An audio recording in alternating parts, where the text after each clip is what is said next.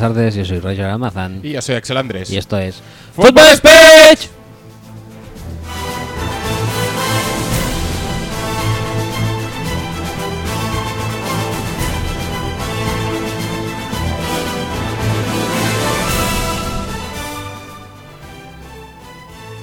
Hola, buenas tardes. Bienvenidos al episodio número 15, ¿15? ¿Seguro? 16, No, no, no, no sé, no lo sé. 15, no lo sé. 16. No sé, yo, yo no lo sé. Pensaba que lo habías mirado. Sí, lo había mirado y. ¿Y era 15? Era- no me acuerdo. Era 14, creo, ¿no? No, 14 ya lo hemos hecho. Por eso ya toca 15, ¿no? Pues no sé si lo hemos hecho semana pasada o antes incluso. Eh, a ver. Míralo, míramelo, míramelo. ¿Por qué no se carga? Ahí, dale ahí. Ahí. Ahí. Venga, va. No, ahí no, ahí. No, no, Ah. no. Venga, Ah, 14, sí, pues ahora 15. ¿no? 15, perfecto, 15. perfecto. Ay. Ahora me va. Qué bien, qué bien. ¿Te estás escuchando bien? Yo me estoy escuchando como el culo. Como el ojete. Sí, sí, sí. sí. Eh, no sé si Mm. estamos grabando bien o no estamos grabando bien. Yo me estoy viendo bien, creo, ¿eh? ¿Sí? ¿Tú crees? Yo no sé por qué se ha puesto esto así. Todo, como- todo un poco raro, pero bueno, Mm, si sirve, pues todo eso que ganamos, ¿no?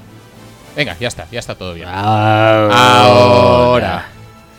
Bueno, Si haces ahora también hay cuadro de saturación, ¿eh? Ojo. Ojo. Ojo. Ahora. Muy bien, Sí. genial. Eh, semana de comodines, güey. No, no pienso hablar contigo de, esta, de este palo. ¿no? De esta guisa. No. Es decir, semana de wildcard, semana de comodines si tú quieres, pero ya está. Ya está. Y ahora me lees la intro. Vale.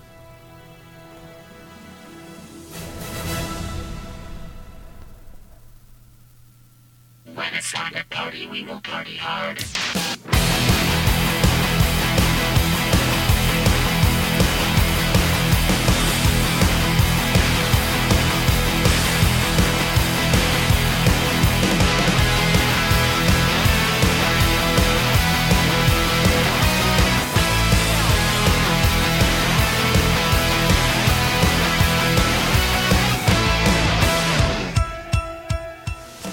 Recordaros que podéis escuchar y descargar nuestro podcast, el mejor podcast del mejor deporte, a través de nuestra web, que es footballspeech.com y que también podéis oírlo en iTunes, en iBox y demás plataformas similares.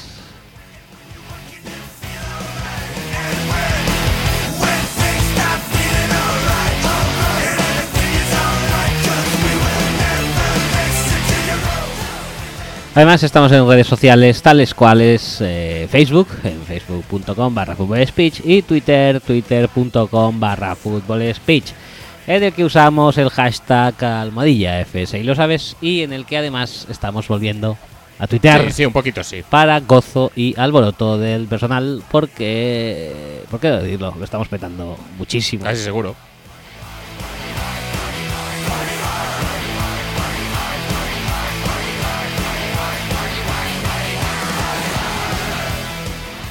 En caso de querer contactar directamente con alguno de nosotros, sea Axel, sea yo, ¿sí? O- o los dos incluso. inclusive los dos al mismo decir, tiempo, no- no pero es- privadamente, no, no- es exclusivo, No es exclusivo, excluyente, ni excluyente, ni ni inclusivo tampoco. inclusivo tampoco, No Tiene esa flexibilidad total, increíble. en total. Eh, pues podéis Twitter no la tiene. No, el Twitter ahí es para todo. El mail- Oh, mail- mail, sí, oh, uh. Sí, sí se puede, sí. Pero que también se puede hacer inclusivo a los dos si se sí, quiere. oh, y tanto. Eh, Hay, hay la opción. La, la opción está. Puedes optar. Sí. En Twitter, no. Mail, sí. Eh, todo para que no nos manden ningún mail, pero bueno, es axel arroba y roger arroba, seguidos de footballspeech.com.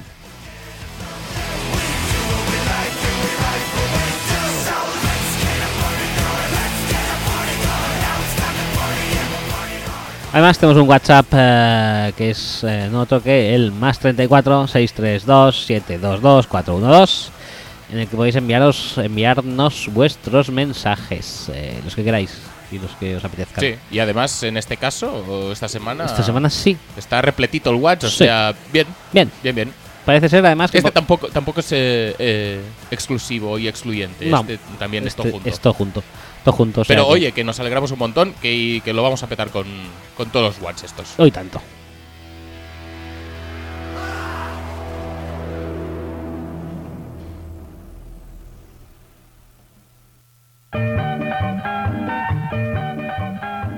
¿Por qué? Porque nos mandaron el otro día un tweet que no está entre los tweets de, de las preguntas, porque es de, hace más. Ajá. mm que sugería un- una extraña concatenación de... Teoría. Complot. Complot tampoco te diría que fuera un complot, eso. No, no.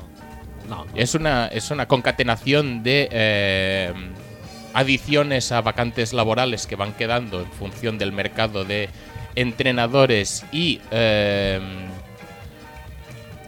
Y, y- oh, comentaristas de partidos. De partidos. Sí, No. no. Sí, que sí. acababa mágicamente con Peyton Manning. eh, Tomando el relevo de eh, Juanito Gruden, ujú, alias eh, Muñeco Diabólico, sí. alias eh, el chaval ese. A- alias Sam, el, de, el del señor de los- Ah, no, no, espérate. No, no, ese, ese- ese no es. perdón, perdón, que me he no liado. mezcles conceptos, no mezcles conceptos. Em, ¿Qué te iba a decir? Pues sí, yo eh, he visto bastante claro que puede ser que ese relevo se acabe dando, porque Roma ha demostrado que mola mogollón ser comentarista, que, que casi te hacen más caso que cuando eres quarterback. Sí, sí, sí. Le adoran, ¿eh? Ahora a todos los lados. Es decir, el, el consenso que nunca Que llegó nunca- a conseguir como Correcto. jugador. Sí, sí, ahora como comentarista. Antes iba según qué sitios y no tenía las cañas pagadas. Ahora va donde sea y cañas pagadas, wherever. Te iba a decir, pero Peyton, ¿tú crees que conseguiría el mismo consenso? ¿O ya lo tiene de antes, quizá? Peyton lo trae de antes y si no tiene una esto, tiene su propia, eh, dijéramos, Gestapo, Gestapo audiovisual que se encarga de tapar. eh, y cuando digo tapar, no quiero decir silenciar artículos, sino silenciar periodistas directamente. Son Pensaba que hablabas de tapar, por ejemplo, su exceso de eh, distancia entre su pelo y sus ojos. no, no, eso es imposible.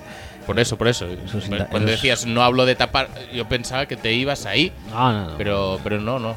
No, no, eso no puedo ir porque no es posible. Hay demasiada distancia. Entonces, pues eso, como puede hacer lo que saca la polla. Y realmente, si quieres ser general manager mañana, puede serlo. O pasado mañana, pues a lo mejor, oye, un año en en ESPN es donde está Gruden, sí, ¿no? Creo que sí. Un año en ESPN combinando partidos y vetándolo como Romo, no es descartable, ¿eh? De todas formas, no sé si nos gustaría eso, ¿eh? No nos gustaría. No, no, no, no nos gustaría. Igual que no nos gusta la música de fondo que está sonando. Pero ¿Por, bueno. por qué no nos gusta? Si es. No sé. Es fácil, es fácil de. No sé. de- es fácil de llevar. No, Sí. fácil de llevar no. Fácil de componer, sí. De llevar, De llevar, yo creo que sí, porque como es todo el rato lo mismo, pues un poco te acostumbras y no sé, como que lo integras en tu. En tu. depende. No, O sea, no sé en qué lo integras, pero lo integras. Yo ahora mismo en mi estado no, por ejemplo. ¿Por qué no? Flux, posiblemente sí. Flux ha ido como a 20 conciertos este, de este chaval, ¿no? Bueno, no pasa nada. Un saludo, ¿eh? Eh, Pues nada, pues ¿Qué hacemos? ¿Qué empezamos hacemos? con los twitters. Sí, eh, música de contenido o seguimos Sí. con esta. No, no, contenidos, por favor. Quítame esta mierda.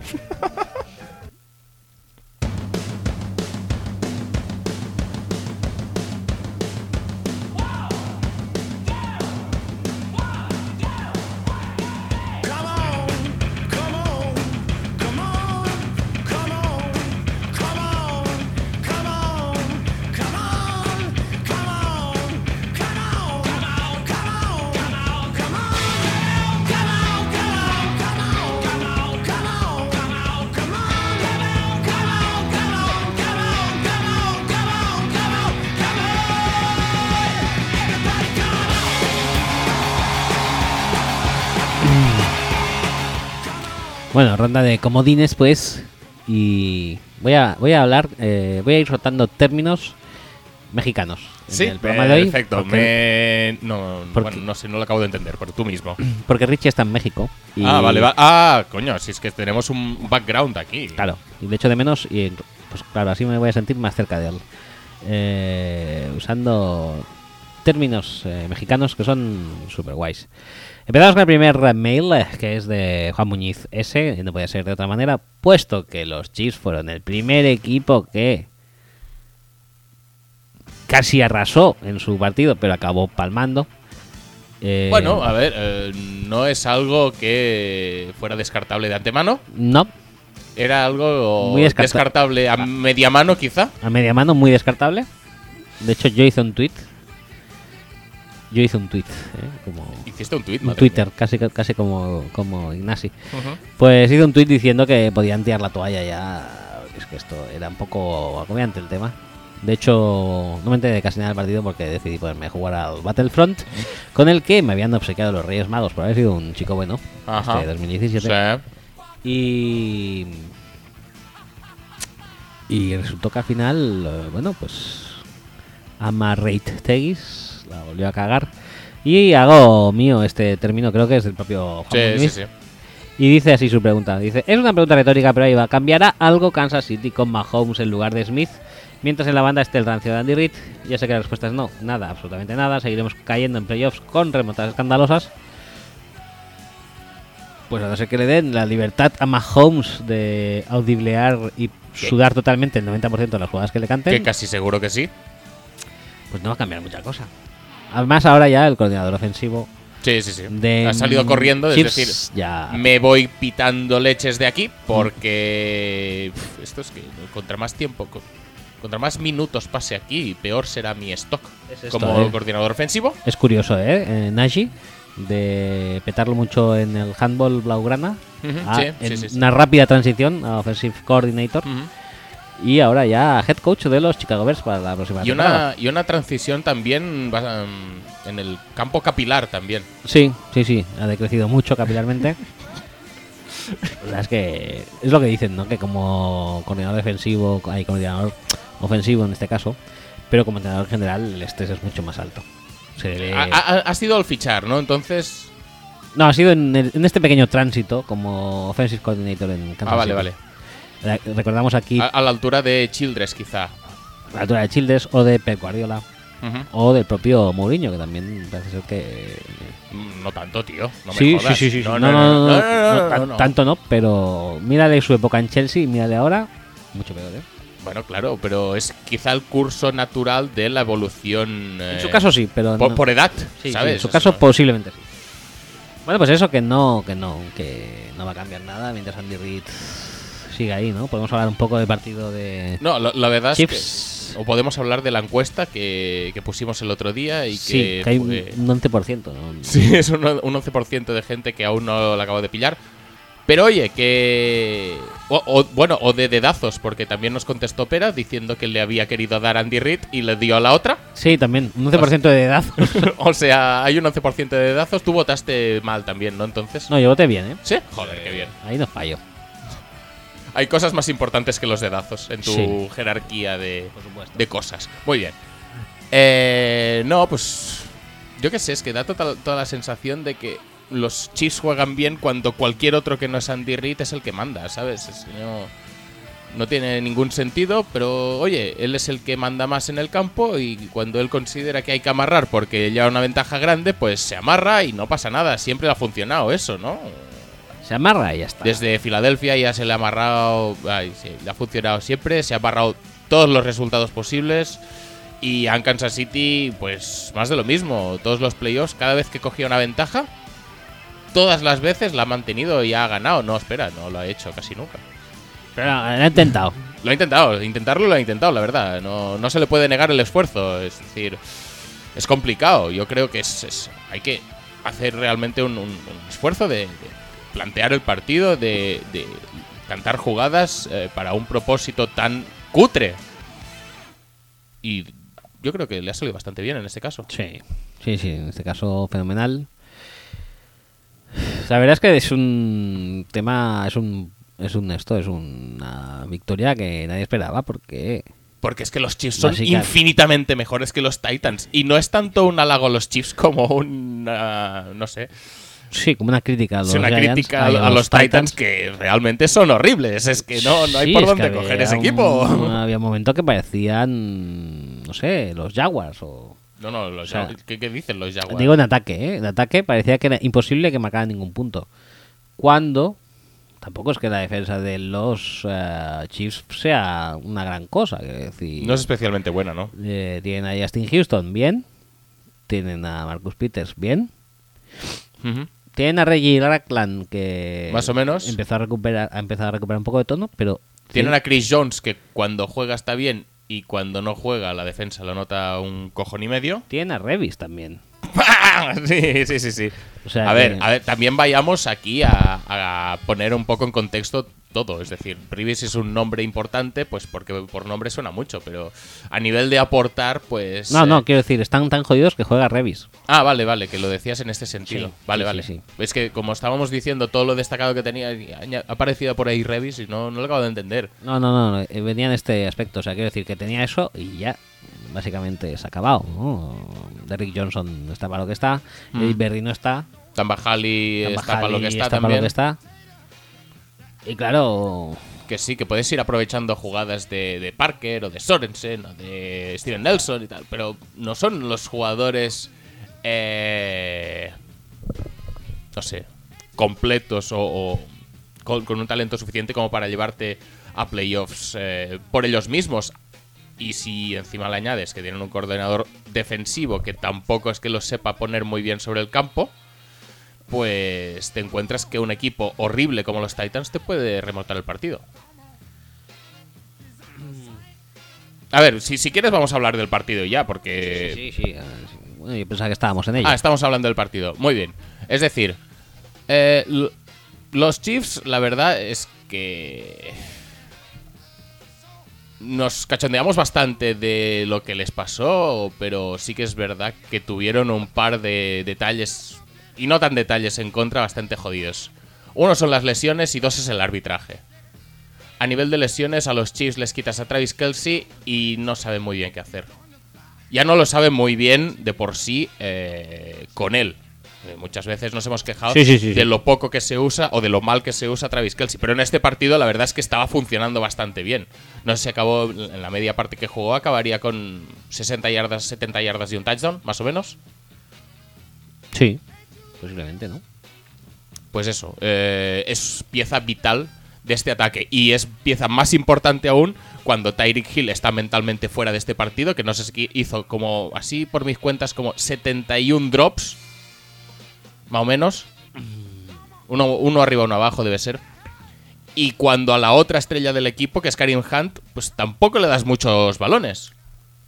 No, ese es el... Eh, eh, Es decir, te estás encontrando, y esto también eh, se puede leer por, por el otro lado, te estás encontrando en un partido en el que tus tres estrellas, por distintos motivos, no están participando de la acción. Uno, porque se ha lesionado y no lo puedes usar más.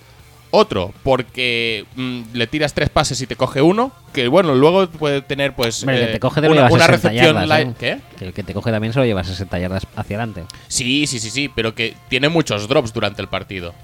No solo él, hubo más drops, pero Tyreek Hill creo que mm, 71 obviamente no, pero yo te diría que 3 seguro y 4 o 5 probablemente. Y al otro directamente no le estás queriendo usar. No sé si Karim Hunt tiene dos carreras. No, dos carreras eh, fueron en el tercer cuarto, creo que las conté. Que es cuando más ventaja hay. Cuando ellos están 21-3 o 21-10, creo que le dan dos carreras a Karim Hunt. Bueno, vale, cojonudo. Eh, ¿Qué pasa? Pues que entonces tienes eh, que empezar a usar a otra gente como Albert Wilson, como DeMarcus Robinson, como Dem- Demetrius Harris, que cada día que pasa es más malo. Y mira que era complicado.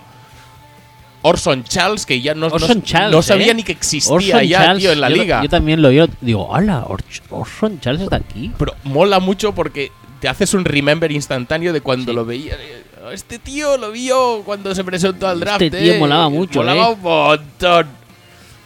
Eh, ¿De dónde era? ¿De Penn? No me acuerdo. Bueno, da igual. Eh, pero era molón, ¿eh? Sí, sí, sí, por Sí. supuesto. Y... Bueno, Te diría que de, de Georgia. Lo, lo vamos a mirar. Te diría que de Georgia, eh, así hablando. Lo que pasa es que a me veces. suena, me suena azul y blanco. ¿Sí? ¿Tú crees? Igual me estoy cruzando con Arthur Lynch. Arthur Lynch seguro que era de Georgia, pero Orson Charles no lo tengo claro.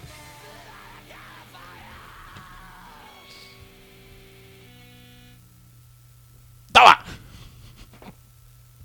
¿Dónde, dónde lo ponen? Que lo has visto tan rápido. Ahí. No, no, a derecha, derecha, derecha. Eh, eh, Ah, aquí. Georgia, sí, sí, sí. Muy bien, ¿eh? Genial. No, pues eso. eh, a ver. No. a- a- es que además es que es un cúmulo de todo. Es decir, no sabes usar a lo que tienes y, y lo, lo- Y lo otro, que, que también lo tienes, obviamente, pero que es mucho menos usable. Pues. mm, lo usas de forma mal. Porque no hay carreras, aunque sea de Charkandrick que- aunque sean options. Alex Smith también ha demostrado que puede correr. Pero es que además, como estabas haciendo daño al principio del partido, que era yendo en vertical, intentando evitar el front sever, eh, y, buscando a la gente en, en medio o en, o en largo, eso no lo haces tampoco. Te limitas a tus 5 yarditas de confort. Y así es muy fácil para la defensa. Especialmente para una defensa que tiene una secundaria más bien tirando a pobreta. Y un front seven donde, pues, no es que sea la monda, pero es donde concentra su mayor cantidad de talento. Cuatro drops eh, Tyree Hill, ¿eh? Sí, sí, sí, no. sí, tuvo un partido bastante horrible. La cosa es que en un esto, en un creo que era, a ver, en un equipo donde principal tu principal eh, receptor, eh, por lo menos de posesión, que sería Kelsey, Sí. Se te lesiona y, y haces lanzas casi el triple de lo que corres y tienes a Kevin Hunt eh, que supongo que será No, pero es que se corre, básicamente, o esencialmente, cuando Kelsey está sano. y- Después, que, eh, Karim Hunt queda como un poco en el olvido. Y yo qué sé, ya puestos a ranciar, pues rancia con tus buenos jugadores. No rancies encima con los malos. Es que, es que no tiene ningún sentido. No No, entiendo, no tiene ningún no, sentido lo que. El, el- el partido horrible que hicieron los Chiefs no tiene ningún sentido. Es- es la segunda parte es para coger a todo el mundo y, y echarlos. Porque es que. bajar a todo el mundo y echarlos. Es que no van a tener muchas oportunidades. Bueno, si es que si las tienen, llevan teniendo cada año, pero joder, es que contra los Titans no van a tener muchas, ¿sabes? Menos el año ese que le ganaron a, a los Texans, que no sé si eran de Hoyer en ese momento. Que, Sí, joyas, sí. que bueno, que era un partido que. No sé. mm, Iba a decir que era peor que. o era más, más fácil que este, pero no, no lo tengo claro, la verdad. Es que lo hicieron tan fácil en la primera parte. Porque es que era tan fácil. Que parece mentira que. que- es que no metieron ningún punto en la segunda parte. Que fallaron un field goal y eso tampoco puede ser culpa de Andy Reid, bla, bla. No debería tampoco depender de un field goal metido o fallado. Es que, Tendrían que haberles pasado por encima y haber metido 21 puntos más. Y se acababa el partido. Pero es que lo que pasa es eso que dices, pues en la segunda parte si vas ganando y tal, no- lo lógico no sería correr. Sí, Más si sí. se te acaba de... Pe- pero tienes dos opciones. O corres para gastar reloj, o sigues el mismo game plan que durante la primera parte, que es lo que te ha funcionado. Sí que es verdad que la defensa de los Titans ajustó en el descanso y empezó a mandar mucho más blitz para intentar acortar los tiempos de jugada, que no les diera tiempo a los receptores de los eh, Chiefs de explotar las debilidades de la secundaria de los, de los Titans, que también manda cojones, ¿eh? Los receptores de los Chiefs tienen que explotar eh, debilidades de una unidad. Como si los receptores de los Chiefs fueran buenos. Como cuerpo. Bueno. No, tienen- no, no, pero era lo que estaba pasando. Tienen la conexión, bueno, tenían el, el matchup que te explotaron a saciedad durante la primera parte, que era el de Tyree Hill con, con Adore Jackson, que no sé... Bueno, pero bueno. Y luego lo dejaron marchar también. No, a ver, que sí que yo entiendo que tampoco puedes eh, eh, plantear jugadas muy largas o, o pases con rutas eh, que tienen llevan su tiempo en desarrollarse porque mm, la- el planteamiento defensivo de los Titans en la segunda parte fue mandar mucha gente adelante, mucha, mucha presión. La línea, la verdad es que no aguantó demasiado bien. Eh, yo creo que eh, bueno, eso, eso lo hablamos después. Pero bueno, que la línea no, no aguantó demasiado bien eh, y Alex Smith tampoco tenía tanto tiempo. Y eso hace pues que entre unas cosas y las otras se vuelva al juego de rancio de pase de estos Chiefs que facilita pues que la gente se venga hacia adelante, que la carrera sea más fácil de parar. Y como ya pensamos que la carrera es fácil de parar, pues ya para qué vamos a intentar correr. Ya mejor intentamos hacer algún pasecito de estos chulos que nos gusta tanto. Y todo es totalmente ineficiente. Como siempre. En resumen, que que yo no sé cómo van a aguantar a Andy Reid más allá del año que viene si vuelve a hacer esto. Yo es que de hecho ya le habría echado. Claro. Porque el tema es el siguiente, me voy a recordar a otra figura oronda de la liga, pero por, eh, pienso yo que por desgracia, bastante menos eh, duradera, Ujú. como fue Chip Kelly. Sí. Chip Kelly tuvo un año, 9-7, o dos fueron. Tuvo tres años en Filadelfia, dos estuvieron en playoffs. Dos estuvieron en playoffs y él se dio cuenta de que no iba a hacer nada con su. tal como estaba planteando, encarando al, eh, a su plantilla en cuanto a playoffs, sobre todo. O sea, él veía que se clasificó las dos, los dos años para playoffs y luego en playoffs vio que no podía competir Bueno, y planteó un overhaul de la, de la plantilla que, bueno, fue un Fue- fracaso. fue horrible, fue un fracaso horrible. es que de hecho Chip Kelly no está en la liga porque. Por, por arriesgado. Si fuera una Marrategui Eh, como Raid, Sí, pues seguiría.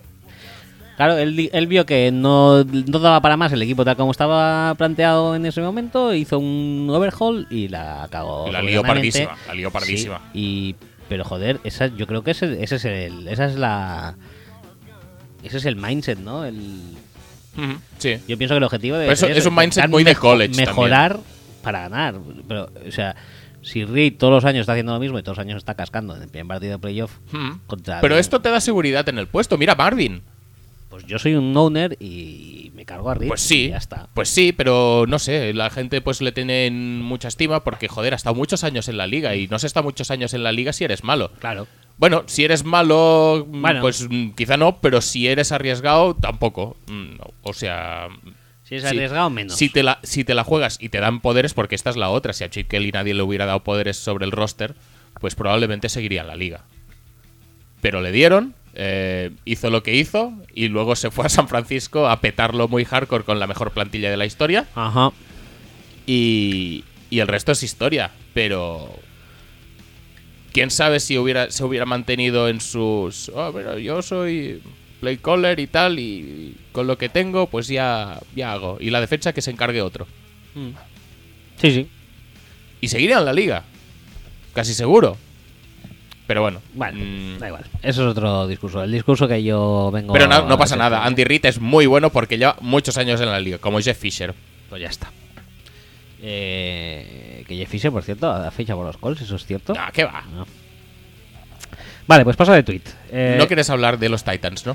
mm, no, porque es que es un equipo tan garrafón. Son como, sí, a ver, son como los mismos eh, Chiefs, pero triplicando el ah, workload que le dan unos a Hunt y otros a Derrick Henry. Sí, bueno, que le dan a Derrick Henry cuando Murray está lesionado. Sí, cuando Murray está lesionado, claro. Si Murray no está lesionado, este partido tampoco lo ganan. Tampoco lo. Bueno, no sé. No, habría- no, no, Habría no. estado todavía más disputado, más cutremente disputado. No lo ganan, tío. Es decir, Derrick Henry empezó a rendir a partir de la carry 15, quizá. De Marco Murray, que es decir, que es al Madrid del año pasado lo que fue Gareth Bale, Mm, no. ¿no? ¿Por qué? Porque a raíz de la lesión de Gareth Bale entró a jugar eh, Isco. Isco, ¿no? Buah, poco cogido por los pelos, pero vale. Sí. No, pero sí que es verdad que. Que no sé, me par- parece que. Tal y como juegan los Titans. Es decir, los Titans, si pueden ganar los partidos de alguna manera, es así. Es decir, porque todos esos. eh, esas jugadas innovadoras, esos reverse de Tyrant con continuación en la Wheel Route que vimos en, a principios de temporada. Esto ya para qué. Ahora, como como mucho, vemos jugadas de churro de Mariota y eso es lo más espectacular que vas a ver en un partido de los Sí. Chiefs. Ay, de los Titans. Jugadas de churro de Mariota, placajes buenos de Mariota también. Bloqueos, sí. Bloqueos. Sí. y, y un mogollón de receptores que no se enteran de que hacen en el, en el campo. Y principalmente, el- creo que el mayor de ellos, eh, Corey Davis, que se entera de un, pi- de un piñón. No se entera. Taiwan Taylor, que tampoco no. se entera de un piñón. No, pero es este tampoco casi ni sale. Y sigue siendo el mejor Richard Matthews porque Eric Decker le tiene que pasar 15 Sí. para que coja una. Y luego se lleva el touchdown él. Madre mía, lo de Edith Decker es, es criminal, ¿eh? es en plan, tío, macho, pero. Pues que es que ¿Cuántos lo, años lleva en la liga y, y hace esos drops de. Pero es que lo, lo- lo curioso es que tampoco juegan bien los Titans ni cuando están remontando. Que meten un touchdown de churro, meten otro porque Derrick Henry va corriendo y no se encuentra nadie. Y el último lo meten en un buen pase de Mariota, creo que el único buen pase del partido. Pero es que el de justo antes es un pase a Corey Davis que se se lo manda a Cuenca. Sí. sí, No, no, sí. no, es que el partido tampoco es bueno por parte de los Titans. Ni a nivel de planteamiento, ni a nivel de... Bueno, a nivel de planteamiento es que no, no, no pueden hacer nada más. No, no pueden hacer nada más. Es esperar que los otros sean muy rancios o la caguen mucho. En el caso de los Chiefs, pues eh, la caguen mucho no es posible. Porque son muy amarrateguis como para cagarla. Pero sí que pueden ser demasiado rancios. Pueden pasarse de rancios fácil. Y entonces, pues este martillo pilón eh, de línea de ataque de Derrick Henry, pues va pasando factura a la defensa, quieras que no. Y más si te- se te lesiona Chris Jones a, a la media parte. Y de tener una defensa que está controlando más o menos el juego, porque la carrera la controlas y el pase, pues no hay ningún tipo de química entre Mariota y los receptores. Pues pasa a ser, pues ya puedo correr. Oh, magia, ya puedo avanzar con el- con el balón y que puedes avanzar pues eh, en, condiciones eh, adversas de partido, pues es hasta cierto punto eh, normal, porque no sé, la defensa tiende a tirarse hacia atrás y de hecho mm, la de, la de los Chiefs estuvo tirada hacia atrás durante toda la segunda parte. Como Rodgers a Eh, no, eh, como Capers, cuando pone zonicas de esas tan, Zonicas. tan La- guays. La screen. No, no, screen no, porque los Titans no llegan a tanto. Ya, no ya. tiraron ninguna screen. No, no, hombre, tirar. Pero esas zonicas tan guapas para que Delaney Walker recibiera solo. Eso es, es fetén, eso no- nos encanta verlo los aficionados de los Packers. Y si... Está muy bien importado eso en Sí, sí, sí. Kansas, ¿eh? Ah, genial. No, pues eso, es hasta cierto punto, mm, no te diré razonable, pero bueno, comprensible. Si te has tirado muy, eh, muy hacia atrás. Pero en el momento en el que vas por detrás en el marcador, que el equipo rival tiene que correr sí o sí, y aún así te sigue consiguiendo primeros downs, con jugadas raras, con Mariota bloqueando si tú quieres, te sigue consiguiendo primeros downs por el suelo cuando todo el mundo sabe que vas a correr. Es decir, a los, a los Titans se le alinean mucho los astros, pero los Chiefs ponen mucho de su parte. No, es un partido claramente perdido por Kansas. Totalmente, totalmente.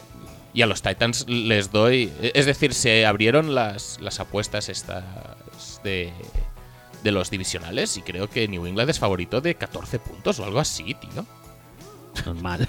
Es que. es normal. es que- Sí, fue desastroso. Paso de tweet. no, no, antes, antes de que se me olvide, el tema de los árbitros. Llevamos media hora. Venga.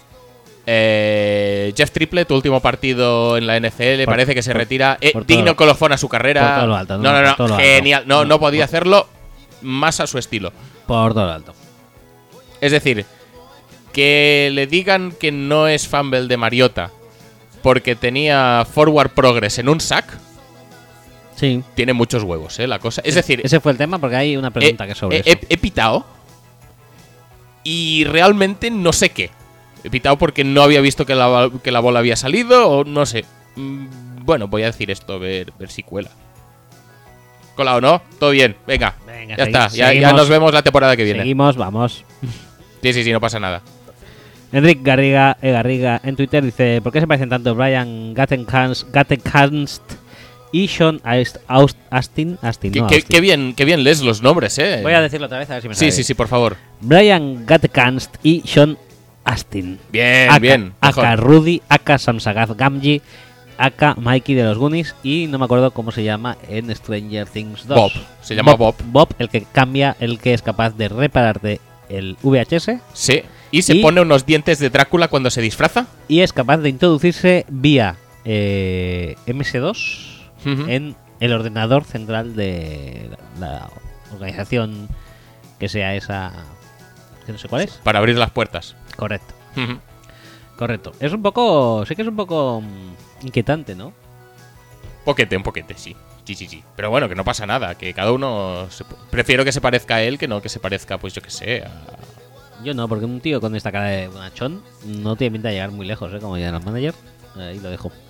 Pero ¿qué Como general manager, ¿Qué tiene que ver la mala leche que tenga con la cara que tenga? No, no sé. sí, sí, puede ser que sea el típico de que luego salen los vecinos hablando y. Pues no, era un chico normal, no, nosotros no nos lo esperábamos. Pero que realmente el general manager en la sombra estará acariciando a un gato. Sí, sí, sí, sí. De los muchos que tiene. De los muchos, sí, a uno de ellos. No te digo cuál. Pablo Jaquero, que es nuestro Pablo, Clay Like That en Twitter, dice: Hola, buenas tardes. ¿Podéis hablar del enano que llevaba los balones en la banda de los Titans? Un saludo bien chévere desde el tren. Pues era un enano cabrón, como. como ¿Sabes el gordo cabrón de Austin Powers? Sí, Pues claro. este enano cabrón, porque hacía psicofallos en la banda. Se ponía a hacer. Se podía hacer jumping jacks encima el tío. Sí, tío, se puede hacer jumping jacks con la pelota bajo el brazo, tío. Me parecía súper desconcertante. O sea, yo soy. Cuando atacaban los Titans, además, yo soy de los Titans y no me puedo concentrar con el enano haciendo jumping Ah, jacks. que jugaban mal por eso. Claro, Los Titans. claro. Luego pagaron a alguien para que se llevaran al enano y ya empezaron. Derrick Henry se pudo concentrar y todo, y todo eso. Ay, los psicofallos. Eh, siguiente tweet. Igor es de moda, dice, ¿qué es más difícil de defender, la carrera o el pase? ¿Qué preferiríais tener mejor? Mejor carrera de defensa, mejor defensa de carrera que de pase. ¿Tenéis algún, ¿Tiene algún sentido estas preguntas? Crisis de los 40. Joder, com- complicadas, ¿eh? Las preguntas Sí, estas ¿tú no crees? tienen ningún sentido. Eso para empezar. ¿Por qué? Pues porque bueno, me parece una gilipollez. Y no sé, ¿eh? yo creo que es bastante obvio que es más fácil la carrera que el pase. Sí. ¿Y que, qué prefiero tener? ¿Mejor defensa de carrera que de pase? Pues depende. Si juego contra los Titans, prefiero tener mejor de carrera y peor de pase. Sí, no, yo si juego contra los Titans me da igual, la verdad. Si juego contra equipos buenos, prefiero mejor de pase. O sea, en general prefiero de pase. ¿Por qué? Porque se pasa más. Sí, Si y, si porque las ganancias suelen ser más grandes. Si fuera entrenador en los 70, preferiría de carrera. Porque no se pasaba. ¿Eh? Venga, pues preguntas gilipollas, respuestas gilipollas. No, no sé qué quieres que te diga. En lo- Y- En los 70 no había eso de survive the ground y esos catch que no son catch y tal. Eso también es O sea, verdad. Las reglas eh, son más jodidas ahora para el pase, ¿eh? Ya, ya, por eso. Ahora es súper jodidito todo. Y lo de X 240, pues no sé, lo sabrás tú, ¿no? Mándanos un mail y nos cuentas que ver qué te pasa, Igor. Sí. Eh, y, lo, y lo hablamos. Luego Jos- José del Pozo, JL del Pozo, en Twitter, dice: Dili Dili. Soy de los Pats, pero me- qué gusto ver a los Saints ganar a los Panthers, por más que se empeñaran en complicarse la vida. Quería saber la opinión de Axel sobre Gattencast. Eh, ¿Seguirá mandando Ted Thompson en la sombra a ver si Tú te has adelantado ya Ah, mira, a tus a las futuras preguntas. Pero no me parece mal, es decir, también lo, lo hablamos con Pablo el otro día, de todas las entrevistas que han ido haciendo a posibles candidatos para General Manager en- durante los últimos años, el que llegaba más lejos siempre era este. Yo qué sé, aunque se diga, no, es que Elliot Wolf era el elegido, no sé qué, no sé cuánto, realmente el que ha sonado para vacantes de General Manager ha sido Gutekunst todo el rato, o sea, yo creo que es el que está más eh, preparado, para el puesto, es el que se ve más adecuado para el puesto. Y si se puede conservar al resto, pues todo bien. Y si tiene alguien, un- alguien saliente, una posición de external assistant y esas cosas, pues ya sabes que va a pasarse por ahí a decir la suya con el gato. Con el gato. Con al menos uno. Siguiente tweet, Tony FG. Pero no, que me, que me parece bien, ¿eh? que me parece cojonudo. Tony FG67 en Twitter dice: Bueno, esto se está acabando, falta poco para el Super Bowl y esto me trae dos preguntas. ¿Algún sitio para verla juntos? Este año pasado no pude ir con vosotros por feina y este año me gustaría. Buscamos un hobby hasta agosto. ¿Qué seguimos? Alcohol, ¿no? Que me he mirado. No da para más. No, alcohol no. Pasamos de alcohol. Bastante tenemos con el Vegas. ¿Algún sitio para ver la Super Bowl? Esperamos dar noticias en breve. Intentaremos Sí. acudir donde A ver qué podemos hacer. O algún sitio nuevo, pero se intentará. Vale, y hobbies nuevos. Eh, nuevos Operación Triunfo también se termina. se termina. es Siempre verdad se eso. pueden ver los vídeos en YouTube eh, de esta edición y de la 1 que tenemos pendiente. Sí, nosotros reactivaremos lo de ver OT1, ¿no? En algún momento cuando se acabe esta, ¿no? Cuando se acabe esta, sí, sí. Vale, vale. Eh, pues eso puede ser un hobby, por ejemplo. Sí, muy bueno. Eh, ¿Algo más? ¿Algún concurso? Bueno, puede seguramente que para entonces, cuando se acabe la temporada, ya estará en marcha la gira mundial de OT17, Ujú. con lo cual puede acudir a conciertos de OT17. Pero eso tampoco es un hobby, eso es muy marcado. Un hobby es cuando tengas ratos libres, pues distraerte. Ah. No, no te pueden Vale, marcar vale, unos horarios tampoco. O sea, a, o sea, a, a demanda, ¿no? Dijéramos. A, a demanda de ocio. Sí, sí, sí.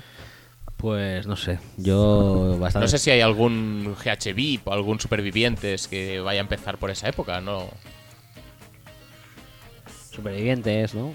Bueno, yo... ¿Pero es supervivientes de Anónimos o con el hombre, con- el hombre ese que hacía con Vic- arcos? con Víctor Bordas. Víctor Bordas no saldrá más, pobrecillo.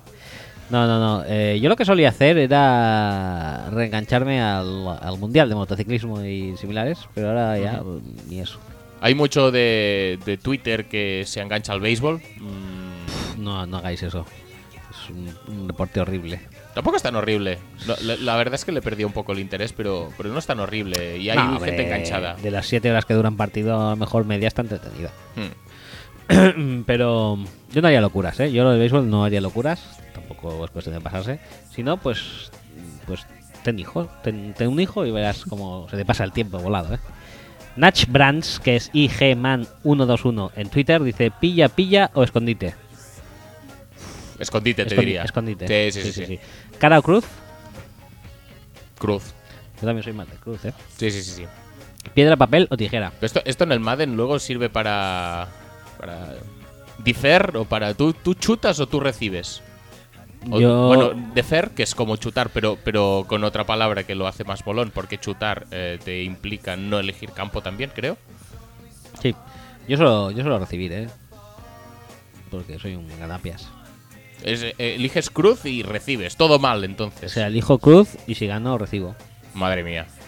Eh, que la gente es muy poco de recibir, ¿eh? Sí, yo soy bastante poco de, de recibir cuando puedo chutar y puedo hacer un double dip. Tú si recibes no puedes hacer un double dip. Pues no, la verdad. Piedra, papel o tijera. Tijera normalmente. Yo soy muy de piedra, ¿eh? Sí. Sí. Es porque eres superior a mí, está claro. Y esto es otro detalle que lo me, pongo, confirma. me pongo agresivo. Oh. Cara o cruz, o T1, o, cara o cruz ya lo he dicho, o T1 o T17, hombre, obviamente, o T1, ¿eh? Son distintos, la verdad. Pero Juan Camus, tío, Javián. Hostia, Javián. Javián es mucho Javián. Sabrina o Samantha Fox, Sabrina. Sí, creo que está bastante Forever. demostrado esto. Sí. Son Goku o Musculman. No son comparables, te diría. Yo diría que Musculman, si tengo que mojarme. Pero no son comparables, ¿tú crees? No sé, Son Goku, la comparación de Son Goku sería Vegeta. Te están dando a elegir. Ya lo Pues sé, elige pero es, uno. es como elegir, eh, como elegir- Spider-Man o Vapeador.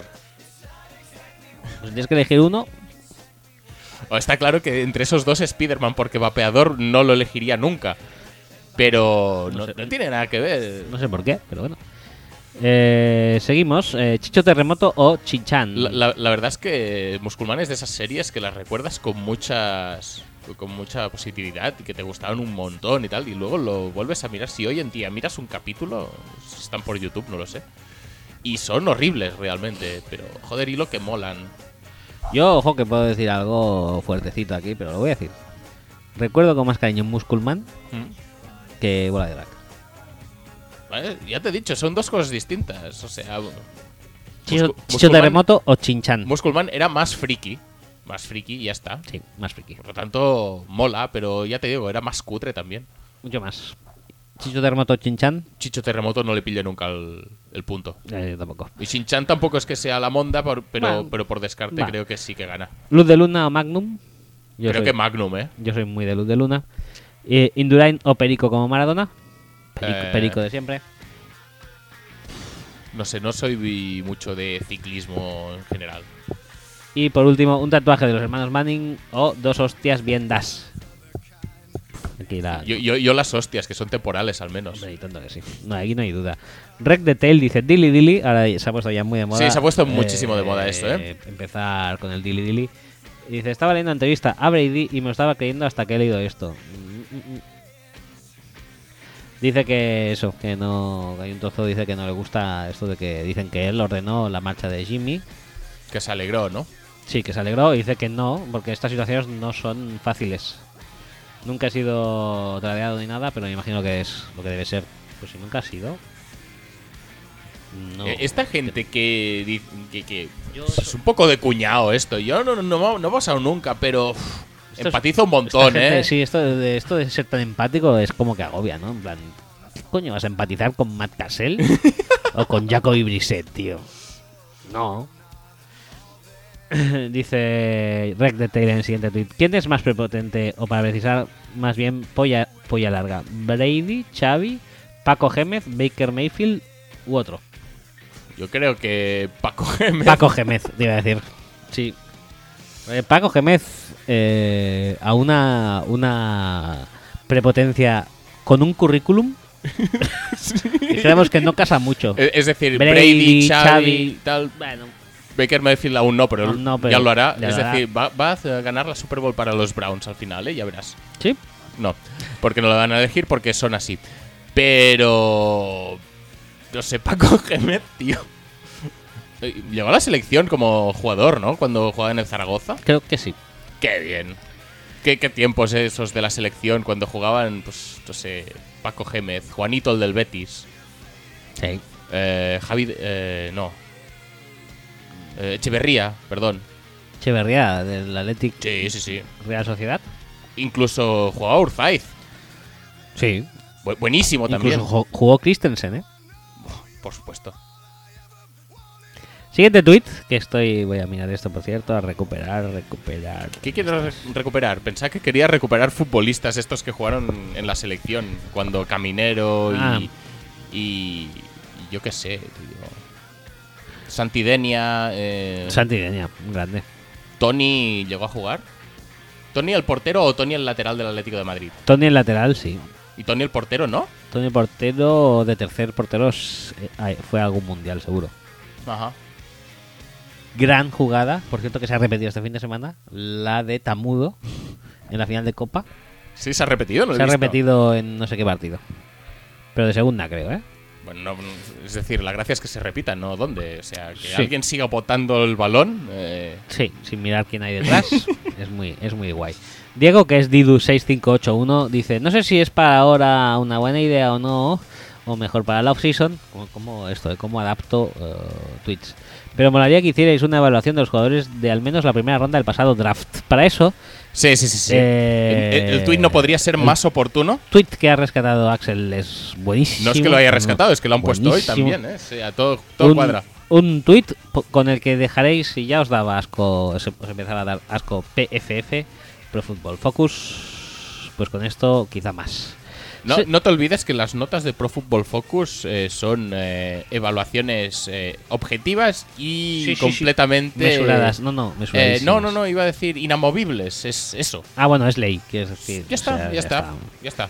No hay más. Recordemos que para facilitarnos la vida a los mortales cambiaron sus anteriores eh, Ujú. puntuaciones y las adaptaron a puntuaciones tipo del 0 al 100 o de... Sí, no, no, del 0 a 100, Cero- sí. cero a cien. Con un decimal. con un decimal. Y según estas notas, por ejemplo, Miles Garrett eh, saca un 88,4. Ajá, bueno, vale. eh, me- de- me puede de parecer nota. bien. ¿Te parece bien? Em, por ejemplo, eh, por ejemplo, Trey Davis White eh, saca un 92. Es el me- mejor um, rookie. Mejor Bueno, ha rookie de hecho todos. buena, buena temporada. Creo que ha habido algún otro que ha hecho mejor temporada. Según No, Pro no. Football, mm, no. Estamos hablando primera ronda, ¿eh? Solo. Primera ronda, ¿eh? Por ahora. No, no. Eh, No, es que Camara, Karim Ha- No, no, no, estamos no. hablando primera ronda. Pero dices, ah, Camara no, pero Latimore no es mejor que Trey Davis. No. Según Pro Football Focus, no. No, no lo es. 90,7. Bueno, no pasa nada. Para nada. Eh, lo que es gracioso, por ejemplo, también es que tenemos el caso de John Ross, que vosotros sabéis que os hemos quejado amargamente de que, gracias a que hizo un fumble en su primera eh, jugada, Sí, sí, sí. Eh, ha estado en la doghouse eh, de Hugh Jackson todo el año. Un, un día se rumoreó que igual jugaba de corner, pero Sí. al final no. Eh, ¿Puedes mirarme las estadísticas de John Ross este año? Creo que ha jugado dos partidos. No, no, no, no, yo quiero estadísticas. Yo quiero contribución. Voy. Con- no, no, contribución tácita a lo que es el rendimiento del equipo en ataque. O sea, yardas, recepciones, touchdowns. voy, voy, voy. No, no, no, no. Si lo quieres, lo tienes. Números. Dame números, dame datos objetivos. Un partido empezado, Ajá, tres partidos en los que participó. ajá. Eh, Más, más números, más números. no, no tiene nada. Más números. Cero recepciones, cero yardas. Ajá, muy bien. Un intento de carrera, 12 yardas. Y un fumble perdido. Vale.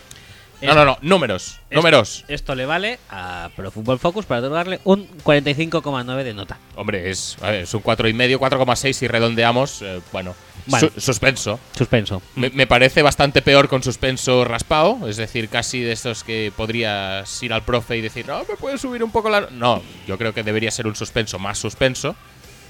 Pero bueno, no sé exactamente en qué rango se mueven las notas de Pro Football Focus. Igual es imposible ponerle un 10. Igual, igual sí. No lo sé, no lo sé. Pero bueno, eh, recordemos, 45. ¿Me estás diciendo que ha tocado el balón una vez Ha ya- ya perdió un fumble. eh, una vez eh, recibiendo, pero también ha corrido una vez para No, no, 12 no. yardas, ¿eh? Recepción, me has dicho que cero. Ah, no, es verdad, cero. Ha Es- tocado el balón una vez y ha hecho, y ha hecho un fumble. Sí, Ya está. Y Marvin Lewis no ha tenido a bien ponerlo más. no. Vale, No pasa nada. 45, ¿eh? No- 45. Bueno, 45,9. bueno. Por el Eh, esfuerzo, supongo. Evan Engram, busco sus estadísticas. Bus- búscamelas, búscamelas. A ver qué tal. Por si, no, por si no sabéis, el Titan de Giants. Sí, sí, sí. Titan de Giants, un, un pico horrible realmente, porque tendría que haber pillado cualquier otra cosa antes Sí. que Titan. Sí, sí, sí. pero, al fin y al cabo, bueno, es Titan titular, creo yo, ¿no? Sí, sí, sí. Eh, Bueno, vale. Mírame las estadísticas de Van Engram, a ver qué tal. Ha jugado en 15 parti- partidos, 11 como titular, ha tenido 64 recepciones, 722 yardas y 6 touchdowns. Ujú, Un ¿Vale? equipo que ha dado pena. No, Fa- ¿Fumbles perdidos? no, Ah, no- vale. no tiene. Vale, vale. Ni fumble, no, no, no tiene nada. Vale. Nota en Pro Football Focus un 42,2. O sea, 3,7 puntos menos que John Ross. Bueno, no pasa nada, no pasa nada. No sé exactamente qué baremos. I- Igual hay baremos de, no sé, No sé. ser de la PAC como Ted Thompson. Si eres de la PAC, entonces puntúas más. No sabría qué decirte. Tenemos también. ¿Quieres un caso? ¿Quieres un nombre? ¿Quieres que hablemos de nombres importantes y de la posición más importante del, Po- del- podríamos, del podríamos, deporte? sí, sí, sí, podríamos. Eh, Trubisky, eh, Mahomes y Watson, por ejemplo. Son Trubisky. tres quarterbacks elegidos en primera ronda porque Kaiser eh, fue en segunda Sí. y Peterman fue en quinta, creo. Pero, ojo, podríamos evaluar a Peterman también, ¿no? Ni tanto. Mm, Trubisky y Mahomes. Poco se está hablando de que Peterman salió para dos jugadas Sí. y se las manegó Sí. para tirar una intercepción, ¿eh? Sí, sí, sí, sí. sí. Y, Qué crack, y un intentional grounding. Que en nuestro chat de Watts dijo Pablo, ahora sale Peterman a ganarlo. Y dije yo, para los Jaguars, ¿no? Por Y dijo, supuesto. Total, eh, no me despides del tema. Trubisky, 75,7. Ujú, Bueno, Puntuación altita, ¿no? altita. No está mal, ¿no? Bueno, un rookie. Bueno, no está mal, ¿no? Eh, Mahomes aquí sorprende, ¿eh? Porque habiendo jugado un partido, Sí, que además era el último partido que era un poco de la basura. Correcto, 79,9. Sí. A ver, con las armas que tenía, la verdad es que lo hizo bastante bien, ¿eh? Muy bien. ¿Qué, qué hizo? ¿Cero touchdowns? No lo sé. Eh, Mí- míramelo. ¿Lo miro? Sí, sí, sí, sí. No, no, es, es para tener tam- tam- también, pues, yo que sé, ese porcentaje de completos que, que importa muchísimo. O ese ratio de touchdowns turnovers. No sé, hay que tener, pues, datos objetivos para poder evaluar si las cosas se hacen bien o da- o se hacen no tan bien. Bueno, pues eh, 22-75, 64 62,9% de completos y una intercepción sin touchdowns. No, Bueno, no, no pasa nada. no- es un partido, no, no pasa nada. Se- 79 de nota. el último quarterback, recordemos, elegido en el draft en primera ronda fue Deshaun Watson. Ujú. Que te pone- tú dirías que lo ha vetado. Hombre, sí, sí, Sí, la verdad es que bastante. Bueno, pues tiene un 75,1 de nota. Eh, Ujú. seis- 0,6 puntos menos que eh, Trubisky. ¿Sí? Y 4,8 puntos menos que Mahomes. Ajá. ¿Quieres estadísticas también de Deshaun? Bueno, si te hace ilusión. mm, ¿Esto, ¿Esto qué mierdas es? Mm, No, no, pre- pregunto, no. nine inch ni- nine- nin, nin, como Juanín. Ujú. ¿Es, lo- ¿Es eso lo que preguntas? o? No, yo lo que pregunto es eh, cómo tienen la vergüenza de mm, publicar esto. O sea, me da igual. Eh, Mira, mm, siete, en 7 partidos, ¿eh? Ha jugado un Mm, poco sí. más que Mahomes. sí, sí, sí. 19 touchdowns, 8 intercepciones, una, un 61,8 de completos y 8,3 eh, yardas de pase de media por completo. Sí, 19 touchdowns, 8 intercepciones. Un Vale. 103 de ratio. Además, le sumas a eso 36 carreras, a 269 yardas a 7,5 yardas por carrera, con dos touchdowns. Pero además. si le restas la más larga, que fue contra los Bengals, seguro que Ah, se quedan menos. Horrible, claro. Ah, y de ahí la nota, ¿no? Supongo. Claro, casi seguro. Es decir, están restando la más larga. Porque también tuvo un pase contra Seattle, que fue una screen de, de, de Andre Hopkins. Que seguro que esto le hincha, por lo tanto hay que restar. Pues ¿sabes lo que está muy mal entonces de Pro Football Focus? ¿Todo? Sí, pero sobre todo el hecho de que falta aquí el asterisco arriba y que abajo pongan, le restamos la más larga. Porque así es como se entiende todo. Pero en serio, tío, ¿cómo puedes evaluar mejor? No, es decir, mira, lo, lo de los quarterbacks. Bueno, no, no tiene un pase, no tiene un pase, tío. No tiene pase. No tiene un pase lo de los pase. quarterbacks porque es indecente que cualquier quarterback esté mejor, eh, peor valorado que Mahomes. Es decir, Mahomes tendría que estar el último simplemente por, un por el hecho de que le hemos visto en un partido que además no importaba a nadie ni a nada. Y además que su propio equipo ya le estaba poniendo con los jugadores malos. Va, no te esto, no te estreses. Pero además, entre Mahomes y, ah, entre Watson y Trubisky, obviamente creo que Watson ha demostrado bastante más. Pero bueno, puedes tener ahí que, bueno, que. No, que es- no, que ah, no, que sé no, qué, porque, Axel, que no. Porque no tiene de Andre No Hopkins Trubisky, tiene que trabajar con Dontre No, Lindman y no tal. Bueno, va a ver. No justifiques, no. No es necesario. No, la verdad es que es muy complicado de justificar. Pero lo de John Ross, Lo de John Ross es fuerte. eso, eso es tan indecente, tío. y lo de Ivan Engram, ¿cómo coño le pueden.? Bueno, sí, exacto. Es, es decir, va por los dos lados. Es decir, si tú quieres puntuar a Evan Engram con un 42 porque piensas que no bloquea, que eso también es discutible, pero bueno. Mm, no sé. A John Ross le tienes que poner un menos 30. como mínimo. Es que no puedes evaluar con más nota a un tío que ha hecho un fumble en la única vez que ha tocado el balón. Que obviamente no ha tocado más el balón, no por eh, que sea mejor o peor él, sino porque no le han dejado. Pero es que si tú te fijas en el rendimiento de la temporada, tienes esa muestra. No tienes más.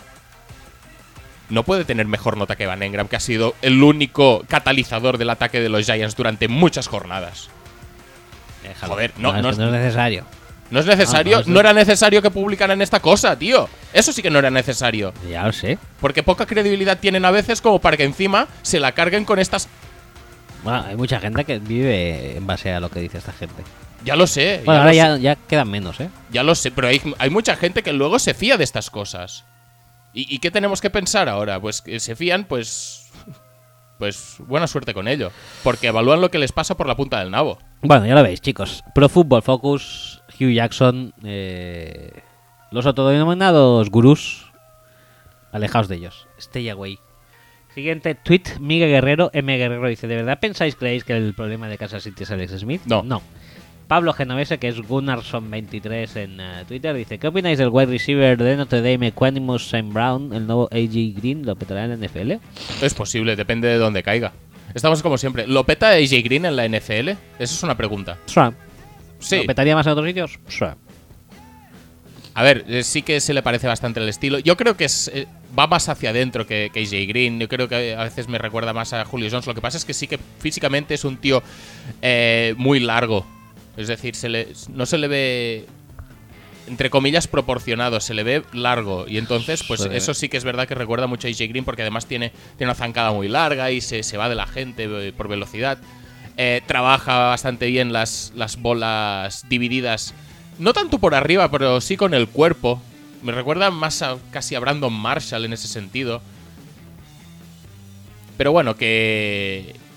Que sí, entre AJ Green, Julio Jones, Brandon Marshall. eh, tiene, tiene destellos de este, de este tipo de jugadores. Obviamente, no sé si tendrá suficiente atleticismo como para petarlo en la NFL tal y como lo peta eh, en college. También te digo que no tiene demasiada continuidad como receptor de college.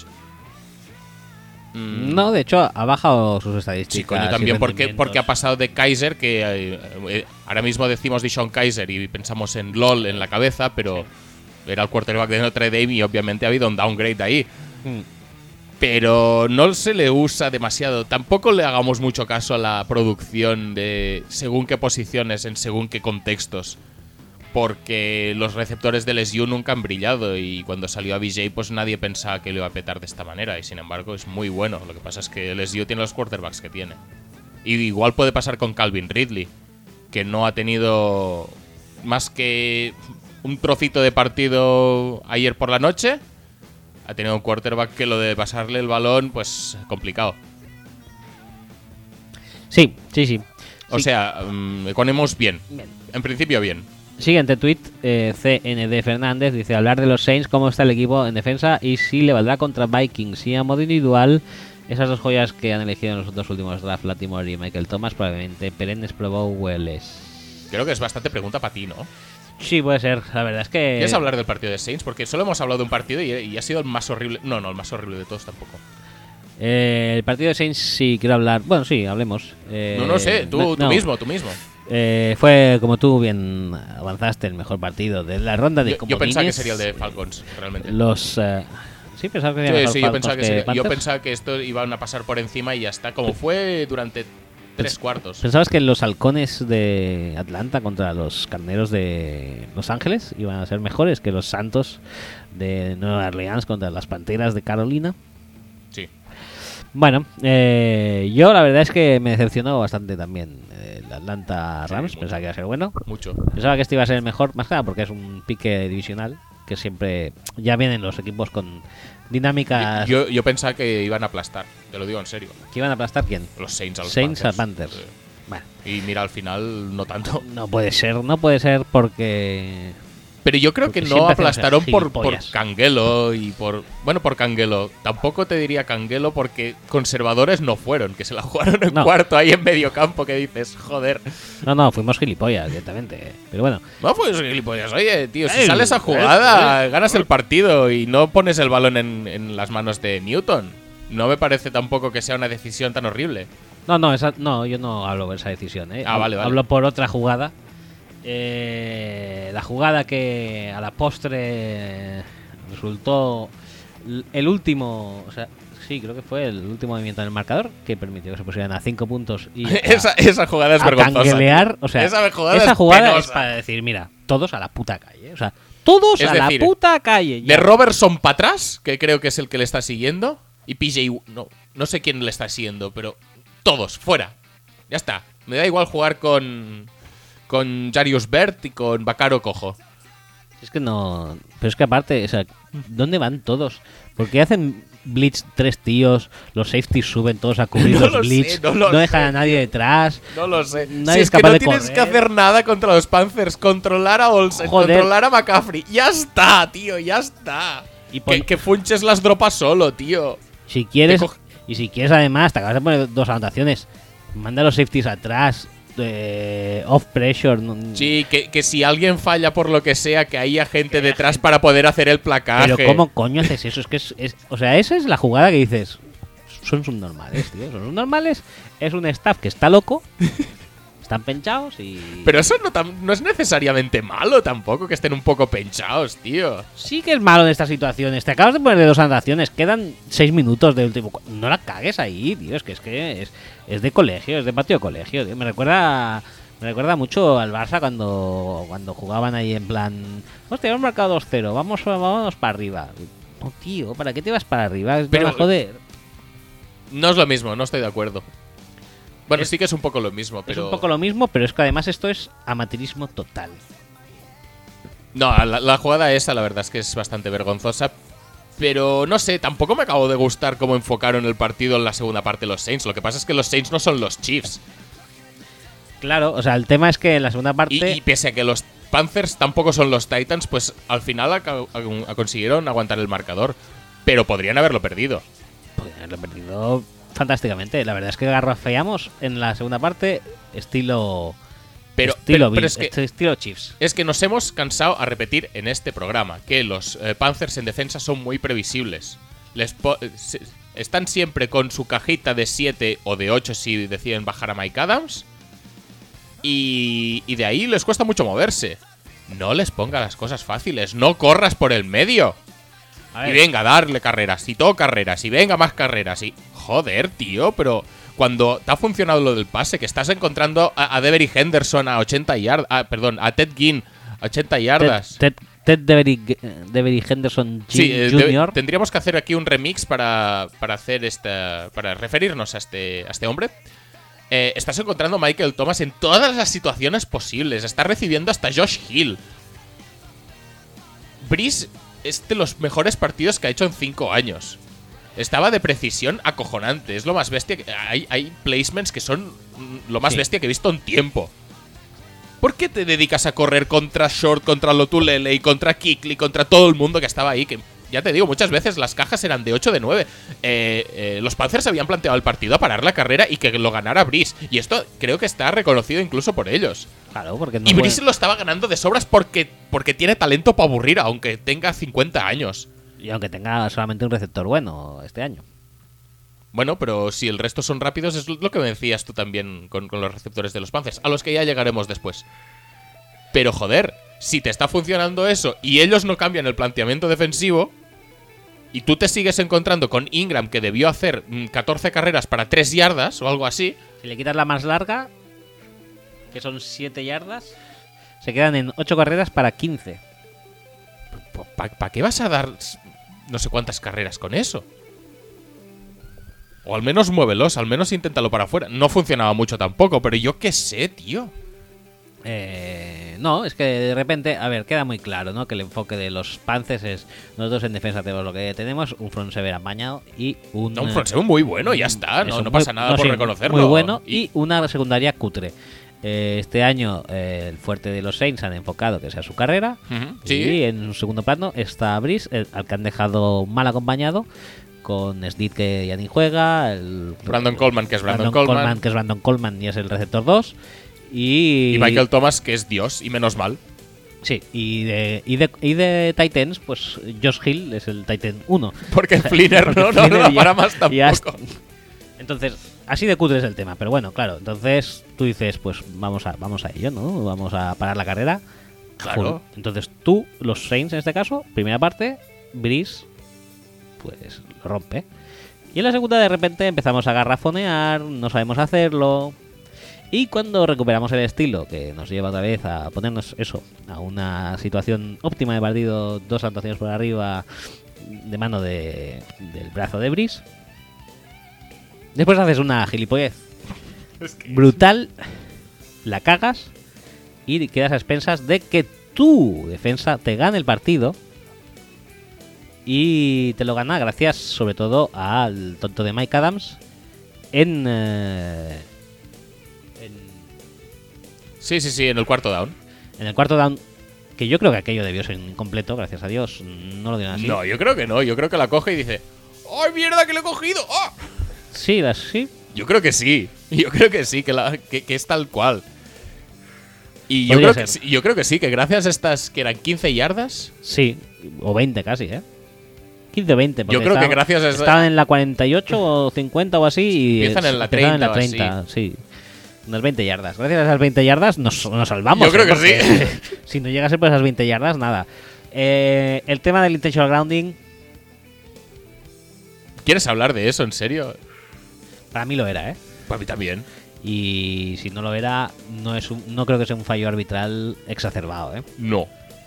E- Es decir, el pocket está desplazado, es decir, si el balón está en la hash derecha, en la hash mark derecha, el pocket se desplaza, pues, pues llega hasta un par de metros No, no, el- más hacia afuera de la hash derecha, que es desde más o menos desde donde acaba lanzando Cam Newton. Sí. Y, acaba lanzando desde ahí porque Cam Jordan lleva arrastrándole un par de metros también. Sí. Que es cuando decide, hostia, que me van a hacer el sack, voy a lanzarla al bulto a ver si suena la flauta.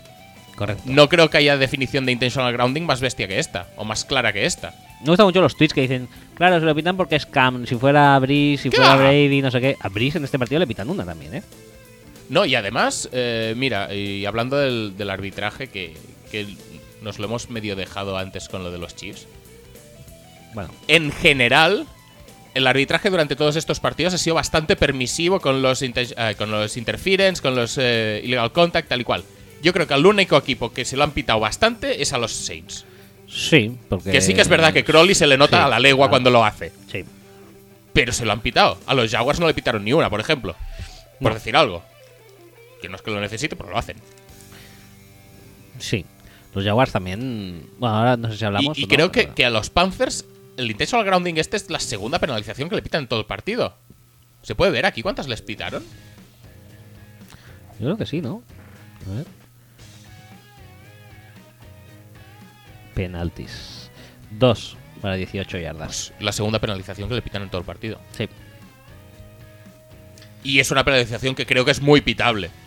Es decir, puedes empezar aquí a decir, hostias, es que más o menos si tiro un poco más para allí, podría ser que estuviera fuera del pocket. a efectos prácticos estaba en el pocket, no había hecho un rollout, no estaba No, scrambleando. es lo que te iba a decir. Ya está, tío. en cuanto al espíritu de la norma, que quiere decir que si estás en el pack, en el pocket y lanzas eh, donde no hay ningún receptor, es intentional grounding. O sea, quiere decir, no se evita intentional grounding cuando has hecho un rollout, cuando estás corriendo por tu vida, etcétera. No, y además lo, lo significativo del caso también es que Ron Rivera, cuando tiran el pañuelo, el tío se queja, no, es que hay un receptor ahí. Sí, señalan a la banda a por donde ha salido el balón, que en plan como si hubiera algún receptor. que, que no, que no la había. Pero esa era la excusa, ¿sabes? Sí. La excusa no era estaba fuera del pocket. No se le No ocurrió en ese momento que se podía plantear que estuviera fuera del pocket. Correcto. Lo cual también es un poco indicativo de que mm, por ese lado creo que no va a ser una decisión discutible. Al menos bajo mi punto de vista. Y bajo el punto de vista de Ron Rivera al parecer tampoco. Ahora a lo Pre- mejor pre- sí, pero en pre- el momento. Prefería más creí- eh, o consideraba más creíble en ese momento que había un receptor eh, por la zona, que, que va a ser que no, que no que se había salido del pocket Cam Newton. Correcto. Entonces, yo creo que Saints fueron justos ganadores, pero Sí. de haber perdido también habían sido Justos, justos, perdedores, justos perdedores. totalmente, O sí. sea, verdad que es estuvieron sí. a punto. Yo creo que el tercer down este de Funches, creo que la cogía, ¿eh? Sí, yo- Porque se la comen dos, que no entiendo por qué, y, el, y, y Campanita se pasa de largo y realmente la podía coger sin problemas. Eh, pero bueno. Mucho sufrimiento, ¿eh? Es, es lo que tiene también tener un cuerpo de receptores tan horrible como el que tienen los Panthers. Sí, claro, si has eh, hecho. Si no te has querido rascar, que tampoco creo que, que los Saints le dieran mucho dinero a Devery Henderson Jim Jr., Sí, es que, eh, eh, a ver, no has querido retenerlo. Que creo que era el receptor que mejor le iba a Cam de todos los que tenían los Panthers. no, hombre, no, no, hombre, no, que ahora, ahora lo que mola es dar la bola a- al ladito y ya, si eso, ganar yardas después de la recepción. Ya. Pero bueno, si no consideras eso y consideras que el, tu mejor receptor no era de, eh, Devery Henderson Jim Jr., Ni, ni Philly, ni Philly, sino que era Kevin Benjamin, que era un tío grandote. que- que- y- que al final ya no tanto, porque lo mandaron a los Bills. Pues eso, pues si dices, eh, Kevin Benjamin, con él tiramos porque es grandote y se la pasa así, y aunque no gane mucho en velocidad, pues bueno, siempre tiene control de balón, posesión, demás. Bueno, pues nada, también lo, también lo tradearon, o sea que se quedaron realmente eh, con eh, Funches, Funches, Bersin. Se- Separ, Bersin y Curtis Samuel. que tampoco está porque está lesionado. Está lesionado. Y Damier Bert. Y ahora Bert y el 12, ¿quién era el 12? Calvin Clay. Kellen Clay, que casi nos, nos destroza. Sí, ese sí, podría haber hecho 400 yardas. Fue bastante brutal. La verdad es que obviamente todo el mundo sabe que Boniato o Sweet Potato, como quiera llamarle, es santo de mi devoción odística. Sí, de, de- de tu antidevoción. Sí, pero la verdad es que un poco más y nos folla Sí, sí, con sí. cuatro cañas. Él solo. Porque, y, y eso, vaya aparte y, y si me lo dicen después no voy a reconocer haberlo dicho. Pero probablemente jugó el mejor partido de su carrera. De su carrera probablemente des- del año seguro. Del año seguro y de su carrera ahí, ahí le anda, ¿eh? Sí, el también es, partido de Cam Newton es muy bestia. También es cierto que son cuatro cañas, pero dos son eh, McCaffrey que que le regalamos sí, sí, le sí. regalamos medio Un partido. touchdown de 60 yardas. Sí, Venga, y, adelante. y otro era Greg, Greg Olsen, Olsen. que no es malo y que además no teníamos nadie realmente dispuesto para parar a este tío. Sí, pero es que yo no entiendo cómo con este cuerpo de receptores sigues em, pensando en la cuanimidad de los de, de- de las coberturas. Es decir, no, si estamos al hombre, eh, hay que cubrir a los receptores con cornerbacks y a los tight ends con safeties, Con y a los running backs con linebackers. Hay que hacerlo porque es que es lo que marcan los Es cánones. Si no tienen receptores, o si el receptor es Funches, que es más lento que cualquier safety de la liga, pues lo inviertes y pones, no te diría Latimore con Greg Olsen, pero según cómo sí. Pero puedes poner a Crowley con Olsen y no pasa nada.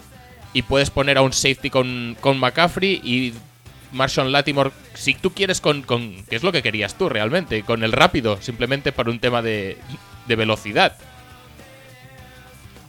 Pero no sé, tío, no tiene que ser tan complicado. No, no, no, es que vamos a poner a Olsen con, con Rafael Bush. Pues claro que te van a ganar, tío. Sí. La verdad es que en el tweet dice cómo está el equipo en defensa, pues Kenny Vaccaro supongo que hubiera sido el adecuado para cubrir a Olsen. Sí. Y aún así hubiera sido un matchup que seguramente también podría haber ganado Olsen 50% No, es que eh, ponlo en, cornerback. Es decir, yo después de que Akip Talib se pusiera sobre Gronkowski hace, no sé, tres años ya, que pensamos, hostia, esto es el futuro, no sé qué. También lo hizo. Creo que el primero que lo hizo fue eh, Saban cuando se enfrentó a Alabama contra Notre Dame, que puso, no sé si era Milliner, lo puso sobre Tyler Eifert. Y pensamos, oh, la revolución. Y justo después lo, lo hizo también Denver contra, contra New England. Desde entonces tampoco se ha repetido y no es una fórmula que me parezca mala. Especialmente cuando el resto de receptores son horribles Sí, en el equipo ofensivo. sí, sí, es que el, eh, el más acreditado era Funches. Que Funches con Crowley. Yo creo que va que tira. Es decir, si tú quieres poner a Latimore con Olsen, a ver, te puede ganar alguna por cuerpo, pero no va a ser el el arma dinámica o el target dinámico que, que te estira al campo, que corre la sim y te hace daño. Correcto, bueno, pues eh, a lo que iba. Kenny Vaccaro. mm, inactive, bueno, IR. ¿eh? Voy a decir IRs en defensa. IR Kenny Vaccaro, IR AJ Klein, IR eh, Nathan Stupar, IR Alex Okafor, IR Alui Kikaka, Kikaja, IR Delvin Brock, bueno, que ya no ha jugado casi este año, IR Nick Forley tampoco ha jugado este año, eh, Alex Ansalón, IR también, entre otros. Entonces, la verdad es que la defensa. Mucho está aguantando. Eh, No, no justifica la jugada de mierda, pero No, no la justifica ni de lejos, porque eso es un más táctico que, que, de nombres y de jugadores. Y bueno, pues con lo que tenemos, pues suerte hemos tenido de que Marcus Williams haya salido bien y de que Mason Latimore haya salido muy bien y de que Jordan Cameron lo esté vetando, porque es que ya ves. Ya ves. Si no, no hay, no hay mucha cosa más, ¿eh? no hay mucha cosa más.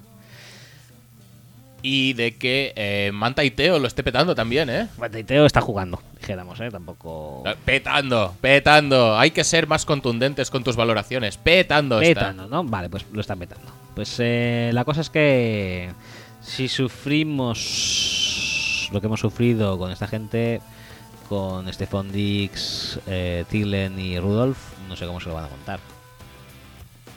Va a estar muy complejo. Pero bueno, ya veremos. No ver. tienen tampoco que acumular tanta gente delante para evitar que Cam Newton corra. Que corrió relativamente, pero tampoco hizo un espectáculo. No fue Blake Bortles, por ejemplo. No, bueno, uno de los estos. eh, Cam Jordan dijo que uno de los goals defensivos era que no corriera Cam Newton. Corrió al principio Sí. y luego ya no, luego ya lo pararon. No, por eso, que yo eh, hasta cierto punto sí que cre- creo que se puede defender mejor el pase contra, contra Vikings porque no hay esta amenaza de quarterback en carrera que además muchas veces con un spy no haces porque placar Cam Newton en campo abierto uno contra uno es jodido. Jodido. Mm, Yo creo que en los Saints solo podía haber hecho posiblemente Jay Klein este año, Que, que no estaba. que no estaba. Si quieres poner a Robertson a hacer de spy, pues, Pues bueno, mal, mal vamos. buena suerte con ello.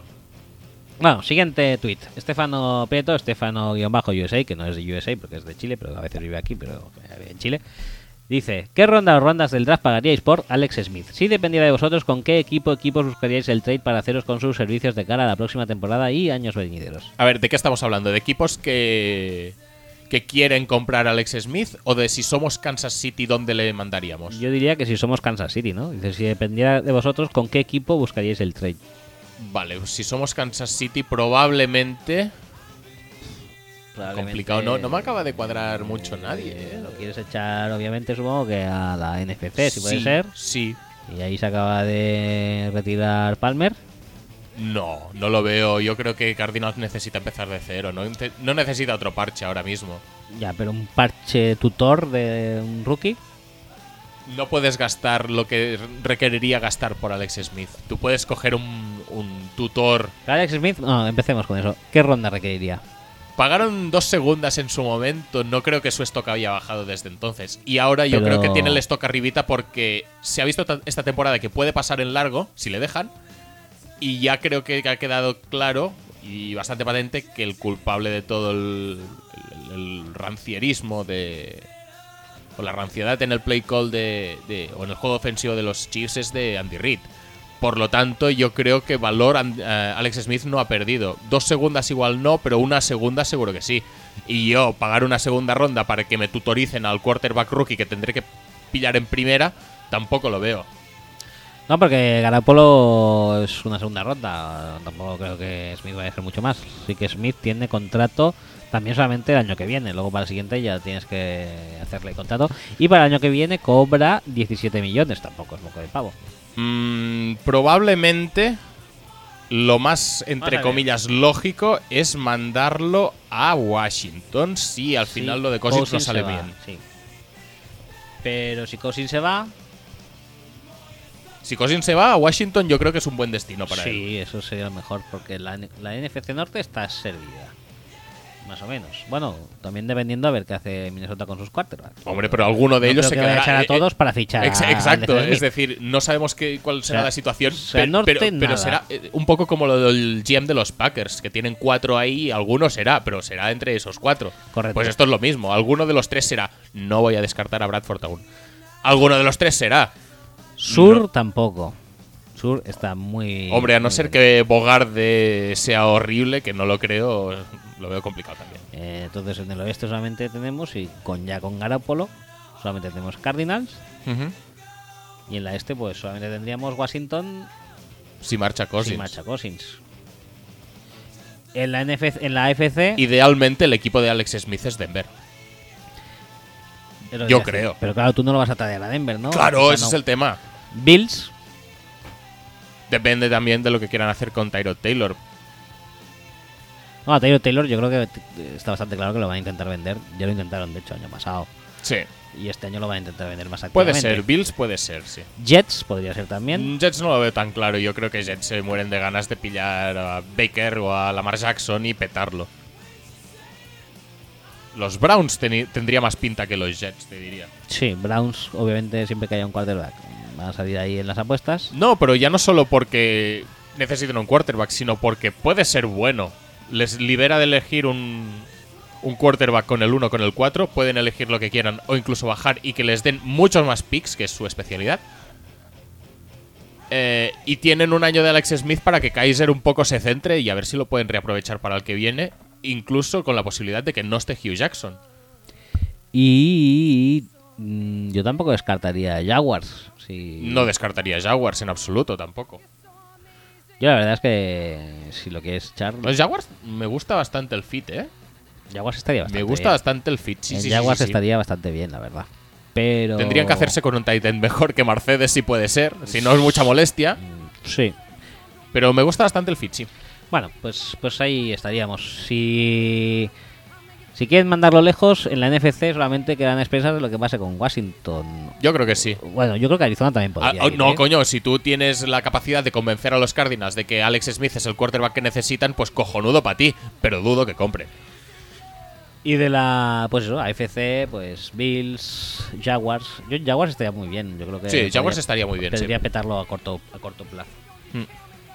Siguiente tweet de. Bueno, aquí Lubayos y Estefano se meten en una. Dice Cardinals. Y dice que una primera. No, ni de coña. Mm, este ya lo hemos visto. eh, eh, eh, Que por cierto, no hemos hablado de que se dice que los Browns iban a ofrecer el pick 4 por Garoppolo, pero que al final no. Que los Browns iban a ofrecer el pick 4 por Sí, ese que tienen de los Texans. Que Ajá. lo iban a ofrecer por, por Garópolo a los Patriots, pero que no. Que al Es- final nada. ¿Cómo lo ves? Pero eso cuando, ahora. No, claro, Es en el que- trade deadline. Cuando, cuando el pick 4 debía ser el 20 o así, porque estaba Dishon Watson petándolo. Puede ser que como general manager en la sombra de los Browns este Novita, porque van un poco tarde también, ¿no? Siempre llegan un poco tarde los No, no pasa nada, no pasa nada. Te iba a decir, vamos a hablar de. del fichaje reciente de Bartumeu, que se ha puesto al mando y lo ha conseguido. ha dicho, voy a- lo- no, no, no. Voy a hacer un fichaje, es que ¿Quieres que hablemos de eso? No, no, no, yo Ah. como lo has mencionado ahora se me ha ocurrido, pero si no quieres, no, ¿eh? O sea, O si quieres hacer un Manuela incluso de eso. 160 millones, 140 millones, 30 millones, son 300 Tre- 30 de, 30 de- de Paulinho. 40, 40. Paulinho ¿40? son 40, sí, sí. 340 millones, ¿no? Sí. Y salió ayer unas declaraciones en aquella infame rueda de prensa de los Robert, Albert Soler y no sé qué más, ¿te acuerdas de aquella? La, la de la oca y el parchís. ¿Era esa? Sí, que dice que dijo Albert Soler. Porque sería irresponsable y estaríamos en nuestras casas ahora, es si saliéramos ahora y ficháramos a dos jugadores por 247 millones. Pues no, no, te has gastado 300 en dos, chaval. Madre mía. Es que es- Ahora me va. No, lo, lo bueno es que luego se deben pensar que a nosotros nos gusta esto, que, que lo disfrutamos y tal. No, no, no. que- luego los jugadores no tienen la culpa y son buenos y vale, y me parece cojonudo. Pero la gestión es que es horrible, tío. Y a mí me da vergüenza ahora. No sé, tío. Molaba mucho cuando, cuando sacabas gente de- de- del filial y lo hacían bien y tal y cual. No cuando ibas a. No, es que quiero este jugador. Ya, bueno, no, no, no, este. No, no, no tienes ningún tipo de flexibilidad. No. No, no, ¿para qué? En ¿Para fin. qué? Bueno. En total, eh, Jesús Barbero dice: Me interesa saber vuestra opinión sobre el no fumble de Mariota en el sack donde la pierde, si puede ser. Bueno, esto es lo que has explicado. Sí, sí, sí. Que, que luego hubo otro en, en la two point conversion que, que hubieran remontado porque ganaron de uno y, y habría sido dos el retorno. Pero ese sí que creo que, que era forward progress ya. Porque estaba ya dando vueltas y tal y cual, no iba a ningún lado. Ese ya creo que sí que estaba bien pitado. Pero el otro, el otro es lamentable. Dice que es penoso. dice si esa jugada está bien pitada se me cae lo que creía saber sobre fútbol pues no No, no, no, es que se esta jugada, y, yo sinceramente diría que está inventada. Siguiente tweet, Saint Tropez dice: Ya sé que Roger no es fan de mis Falcons y querrá do- derrota dolorosa, te equivocas. Quiero que ganéis. Para que la final de conferencia se juegue en Nueva Orleans o en Minnesota. Y, Lo tiene todo pensado, ¿eh? y os follemos nosotros mismos. O sea que no quiero que perdáis esta semana, porque además creo que sería desperdiciar energías, creo que vais a ganar fácilmente. Sí, Dice- no, no, la verdad es que no tiene muy buena. Pero, ¿cómo veis el partido? ¿Creéis que Foles le podrá la presión? Eh, No, no, no, no es culpa de la presión. La presión no, no tiene nada que ver. O sea, puede tener que ver, pero ya el, el nivel base no, no- no va a dar para mucho. Matt Ryan tendrá que demostrar lo que cobra. Menciona a Campbell, que está a nivel top.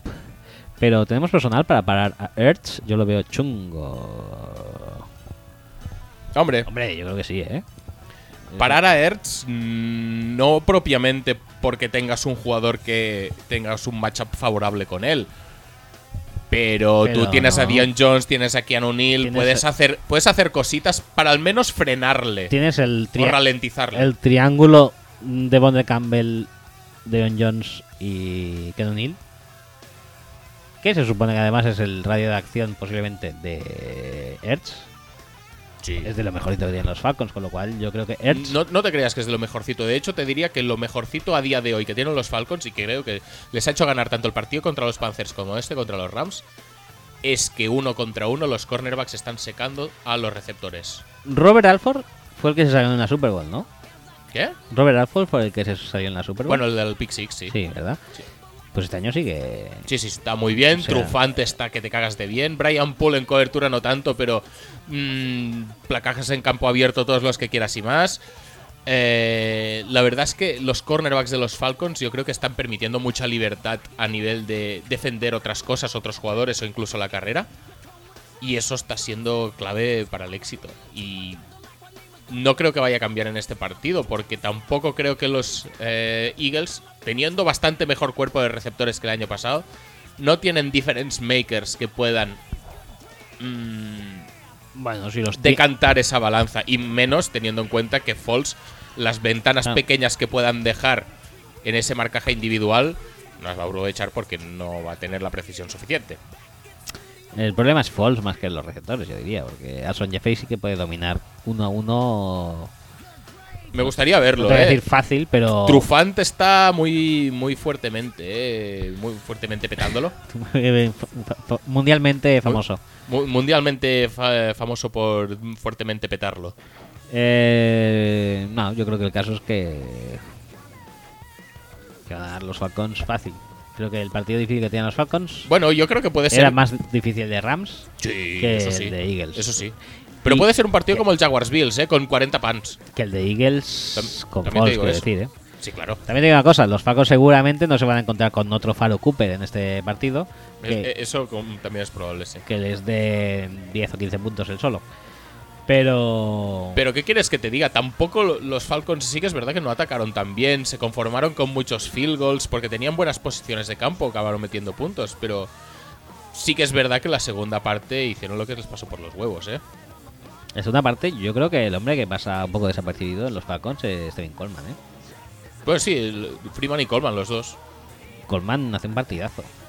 Corriendo un poco en estilo Le'Veon Bell, esperando mucho que se abrían puertas, ganando yardas feas y dejando muchos. Si la cogían primero, te dejaba fácilmente en segunda y dos. Sí, yo creo que esa fue un poco la clave de los Falcons, que pudieron pues un poco llevar el partido al tran-tran, a su terreno, eh, dejándose terceros downs cortos. eh, y mira, si no si podía funcionar a la primera, a la segunda quizá también, a la tercera ya no, pero ya estabas en distancia de field goal. A veces directamente ya estabas en distancia del field goal al empezar el draft, a- el drive que diga. O sea, bueno, mm, yo creo que fue un poco también filosofía del año pasado, de un poco coger lo que te dejaban y además poder controlar el reloj, que en este caso en la segunda parte creo que se gastaron, no sé si Sí, un copón de tiempo, tío. sí, sí, sí. Es que en la segunda parte yo solamente veía correr a, a Coleman, Freeman rematando después. Porque les fue muy bien el, el combo Coleman primer segundo down, básicamente, y Freeman saliendo en tercero. Hmm. Y la verdad es que no necesitaron mucha cosa más. No, por eso, que no, no, drive- no forzaron mucho la máquina. Un drive que sí que se lo comió entero Julito Sí, pero eso fue en la primera parte. en la primera parte. Y otro que se encontraron una screen de Sanu que también hicieron un poco lo que los Saints con McCaffrey. Sí. Pero el resto del partido fue muy de control, muy de dominar. Eh, la defensa de Wade Phillips al final no lo petó demasiado. Bueno, no pasa nada. Todos eh, pensamos cosas que al final no son. No pasa nada. No, también te digo No, una cosa. pero también- yo- tampoco quiero ser injusto Yo creo porque. que sorpresivamente, ¿eh? Porque. No. Yo creo que nadie se esperaba que la línea ofensiva de los Falcons. Nadie dice. Mm, La línea ofensiva de los Falcons fue para mí la que el No, partido, e- es decir, aquí hay, aquí hay un problema también que lo hemos comentado antes también con Chris Jones, que es que para mí es clave que se lesione Brokers. Tú puedes tener un tío como Aaron Donald que te está mm, entrando en el backfield todas las jugadas, te está poniendo presión sobre Matt Ryan, te está eh, jodiendo las trayectorias de los running backs desde el backfield, pero es un tío. Con correr hacia el otro lado es suficiente y ahí es donde entra la figura de Brokers, que es el tío sólido que no permite que la línea ofensiva te domine el resto de tíos de la línea defensiva, incluso algunos de los linebackers exteriores, no están al nivel. Y sí que es verdad que, suele rotar mucho también y, y involucrar a mucha gente, pero ya no es lo mismo. Entonces, eh, cuando se lesiona Brokers, eh, simplemente dirigiendo a Aaron Donald a un lugar donde no estaba la acción, eh, tenían mucho ganado ya los, los Falcons. Y a partir de ahí yo creo que sí que la defensa se empezó a cansar mucho, fue mucho más fácil correr. eh, mm, no te digo hacer aguas porque tampoco es que les metieran un vendaval, pero porque no les hizo falta.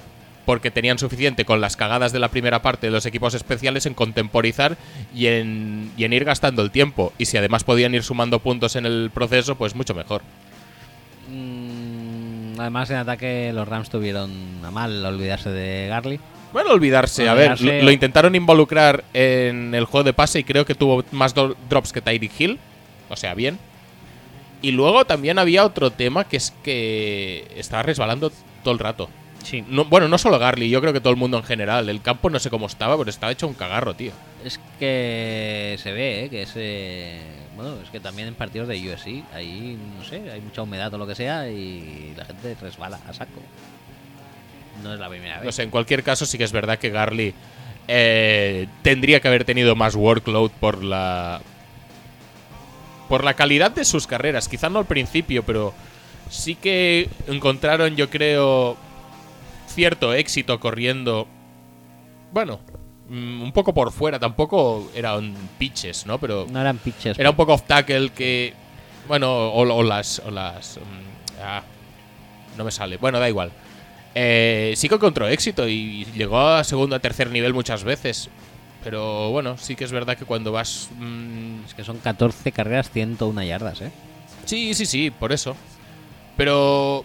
eh, mucha gente decía, no, es que a Goff le ha venido el partido grande, no sé qué, porque claro, poca experiencia en playoffs. Yo creo que a quien más grande le vino el partido fue a McVeigh. Sí.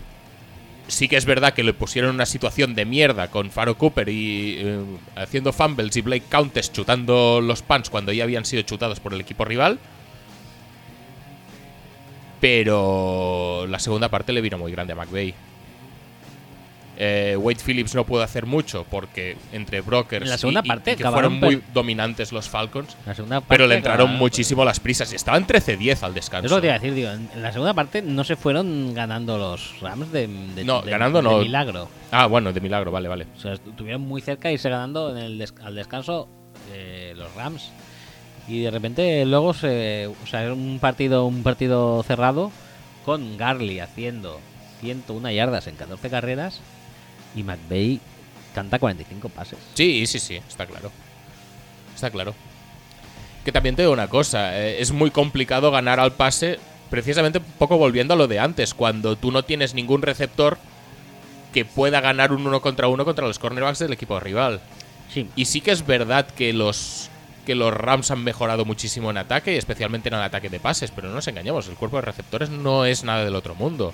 Robert Woods es el. Robert Woods es Robert Woods. es el receptor 1.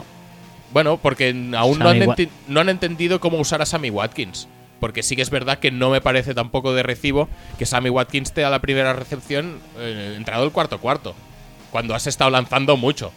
Pues son, sí que ha lanzado 10 veces. Bueno, entonces más o menos. Pero has estado lanzando mucho y Sammy Watkins. Sammy no- Watkins es un decoy en ese. Totalmente, en totalmente. no, no llega y más. cuando las cosas van mal, yo creo que lo que tienes que hacer es poner la bola en las manos de los playmakers, o sea, Garley y en este caso Sammy Watkins. No puedes pretender que el route running eh, super chulo de Cooper Cup, que te va a ganar 3 yardas, te vaya a salvar el partido. Mal, mal los, los Rams. Mal McVeigh, básicamente. Sí, yo creo que sí. Pero bueno, McVeigh podía pasar, podía pasar. Tiene una carrera muy larga por delante como para aprender de esto. Lo que pasa es que muchos, eh, especialmente los aficionados de los Rams, habrían preferido que no aprendiera de esto y que ya viniera aprendido de casa. También digo una cosa, ¿eh? es que es eso, eso que decimos de, de lo de Faro Cooper y tal. Es- esto puede descentrar. esto descentra mucho, ¿eh? O sea, tú tienes sí, preparado sí. una cosa y tal. Y, tienes, y además tienes preparado el partido conforme que los Special Teams uno de tus puntos fuertes. Sí, sí, sí, sí, sí. De hecho, han ido todos al Pro Bowl o, o son First Team All Pro. Tanto Faro Cooper como Hecker, como Swerland, que está lesionado, pero bueno, que todos eran destacadísimos en sus respectivas posiciones. Y sin embargo, pues medio partido lo has perdido por ahí. No es algo con lo que cuentas. Bueno, pues nada, hemos acabado eh, tweets. Vamos a pasar a mails. Vale, Y pasemos a mails. Son la. Llevamos ya una hora 37. ¿eh? Muy bien. Luego a- cuando pasemos a WhatsApp ya, bah, fenomenal. Eh, mails, uno de Wojolaga que dice Muy buenas tardes al mejor podcast del mejor deporte En la puta misma temporada de siempre de la morsa belbe- belcebúcica Belcebúcica, eh. Bonita palabra, tío. diríamos, Habría... que es, diríamos que es de los Chiefs este chico, ¿eh? Sí, sí, sí, sí. De hecho, te lo pone más arriba que es el de siempre de los Chiefs. No, joder En el título. Ah, vale, sí, sí Es verdad, Coscar, Kansas Eh, dice, tras verme religiosamente los 16 cuartos de Wildcard, lo cual en el caso del Punt Bowl que jugaron Bills y Jaguars merecería una beatificación, Que, que de hecho no hemos comentado nada del, del Bill Jaguars y no. lo haremos, ¿no? no porque nadie quiere tampoco. Vale, perfecto. Dice, paso a exponeros una serie de dudas cortas que se me han planteado para que opinéis al respecto. Wildcard 1. ¿Por qué los Chiefs en postemporada es siempre como ver el día de la marmota, pero cambiando al encantador Andy McDowell por una marmota gigante? ¿Qué hay que hacer para que Andy Reid se vaya a amargar a otros fans con su rapodismo en las segundas partes? Pues que lo echen, básicamente. sí, Eso para empezar. Ya lo hemos hablado. Ahí si es rancio, pues ahí estás. Muchos añitos. Wildcard 2. El retornador seleccionado para NFC en la Pro Bowl, Faro Cooper, tras ser eh, duda para jugar el partido, eh, le jodió el ritmo de drives a los Rams, dejando a los Falcos en anotación en dos retornos y estuvo a punto de volverlo a hacer en un tercero al final del partido. Si es que la posición de campo de Rams y de, de Falcons no tenía nada que ver. No es joder, este es que era jodidísimo ganar así. ¿No es este retornador con gafitas el equivalente a la NFL a Steve Urkel? Diría al final de cada cagada aquello de ¿Is he there? Espero que sí. Sí, la verdad que Espero que molaría. lo dijera. Eh, le coge el micro prestado al árbitro y, y que lo diga. Ya está. Y entonces ya queda todo perdonado porque ah, hace su risa. Claro, y todo, todo el estadio, ja, ja, ja, ja. Risas enlatadas en el estadio. Ya está, ya está. Ya está. No es el estadio de los Falcons, pero bueno. bueno, No, eh, pero es el de los, de los Rams que ha dicho, creo que por cierto, que no tenían tanta ventaja de campo como parecía, ¿eh? Que era ventaja Ah. de campo, pero, pero justica. Justica. Dice, no Que no sea porque los fans no van. Ahí, que no pasa nada, ¿eh? Nada, nada. ¿No habría sido mucho más divertido el partido Bill Jaguars con personajes como Steve Urkel Cooper retornando los balones? Posiblemente sí. Hombre, sí, habría sido más divertido Sí. con muchas otras cosas o características. O sea, no. Nos Wildcard, engañemos, fue, fue horrible. Horrible, sí. Wildcard 3, volviendo a los punts, si contaran como menos uno en el marcador, la Punt Bowl habría terminado con el marcador Bills menos 5, Jaguars 1. ¿No sería hermoso que todas esas patadas se las hubiera dado en los cojones Andy Reid? Wildcard 4, Mr. Boniato no, No, no, no, no, no, no vas a elaborar ahí, no. Yo es que no soy de Kansas. Supongo que para él, lo de las patadas en las... No, no, vale, vale, pues ya está. Supongo que para él sí hubiera sido muy bonito de ver. Bueno, para mí también, la verdad es que lo había disfrutado. Pero, por eh, desgracia no creo que el mundo sea tan bello. Wildcard 4, Mr. Boniato no lo estaba haciendo mal, pero tras ser atropellado por un camión nigeriano y pasarse por los huevos el protocolo de conmociones, lo hizo todavía mejor hasta el punto de que Latimore tuvo que evitar el touchdown de Fanches. ¿Es posible que mientras estaba groggy en lugar de pajarito se viera a sí mismo transformado en Peyton Manning? La Esto- cosa es que no tuvo una conmoción, le dio algo en el ojo. Sí, sí, sí, sí, le entró algo en el ojo y. Una mota de polvo. Sí, sí, sí. O un- una piedrecita de estas de césped artificial. Sí, gomita, una gomita de estas. Mm. Dice eso es todo y ya que no están los chips, a ver si al menos no vemos equipos de ciudades pijitas como Boston o Filadelfia en la Super Bowl. Go Steelers, Go Falcons y Go Saints. Un saludo, Coscar, Kansas. No, pero te iba a decir, esto de las conmociones, la verdad es que si quieren tomárselo en serio, que se lo tomen en serio. Y necesitamos, o, o creo que la NFL necesita, un jugador importante en un entorno importante para plantarse y decir, no, la salud va primero. Y si tiene una conmoción, este tío no vuelve a jugar hasta que lo revise un médico independiente. No el plan de decir, no, es que Cam Newton dijo que estaba bien y por lo tanto adelante con ello. Porque es que si no, no, no, tiene ningún sentido tampoco que seas luego tan estricto con las penalizaciones y con todos los golpes en la cabeza y tal. Si tienes que proteger a los jugadores, los tienes que proteger en los partidos que no importan y en los que importan también, porque los golpes son los mismos. Bueno, aquí no se le protegió mm, dando una jugadita a Derek Anderson. No lo sé, no lo sé, la verdad es que no. No, Pero vaya, yo creo no, que, no me parece bien, no me parece que bien. por mucho que él se hiciera así en el ojo, quedó bastante claro que se habían Pero si- petado el si- protocolo de conmociones. Si, si no llegó al. Si no llegó a la banda de pie. No, Ese es el tema. porque Es decir, le molestaba el ojo. No sé, hay, hay síntomas que tienen que ser al menos revisados y que puede ser que no tenga nada. Pero me Pero cuesta vaya, de creer que lo, que lo decidieran tan rápido y más a alguien independiente que no tuviera nada que ver con los Panthers, que es, yo creo, el... el- Llegaron al tenderete donde está, ¿no? Es que no. Y le dieron, toma, un un cheque, ¿cuánto quieres? Eh, ¿5.000? Venga, 5.000, vámonos. Yo es que no, no, no sé si llegó a entrar en el protocolo de conmociones. Normalmente... Creo que se le vio teniendo una caseta que es la del. Sí, pero es del la, la de las lesiones en general, no, no sé si... No sé, no sé, pero vaya, que to- todo el mundo tenía claro que iba a volver ipso facto y así fue. En fin, es- no, no sé. siguiente mail de Buenarros. En fin, da igual. Dice: Hola amigos de Fútbol Speech. En el episodio de la semana pasada de Backfield Vacío. No, tío, no da igual. No, no, no tiene ningún sentido que se preocupen tanto por la salud y las conmociones que luego hagan esto, tío. ¿Pero quién se preocupa? Que sí, tío, No que. se preocupan. Pero, pero se hace un montón de. de- se, se- se hacen un montón de reglas y se hace un montón de campaña y tal y cual. Se preocupan, joder, no tiene sentido que luego pasen estas cosas. ¿Se preocupan o hacen que se preocupan? Yo qué sé. Yo No, pero me molesta, me molesta bastante. Bueno, pues, pero es lo que tenemos. En el fondo, no sé. En el fondo está claro que aquí quien decide es la liga y los jugadores. Bueno, ahora se- creo que ha dicho Schefter que se lo estaban mirando a ver qué hicieron con el protocolo de conmociones. Bueno, que se lo miren, pero vaya. Luego, a la hora de la verdad, cuando el balón está en juego, quien quiere jugar, juega. Y, y Pues los- es que si el punto si de la regla, es decir, el si los objetivo, de la, ratings lo agradecen, pues. el objetivo de la regla es precisamente evitar eso. Ya, pero bueno. Que no juegue quien quiera, sino quien esté en condiciones de hacerlo. Es una regla de cara a la galería.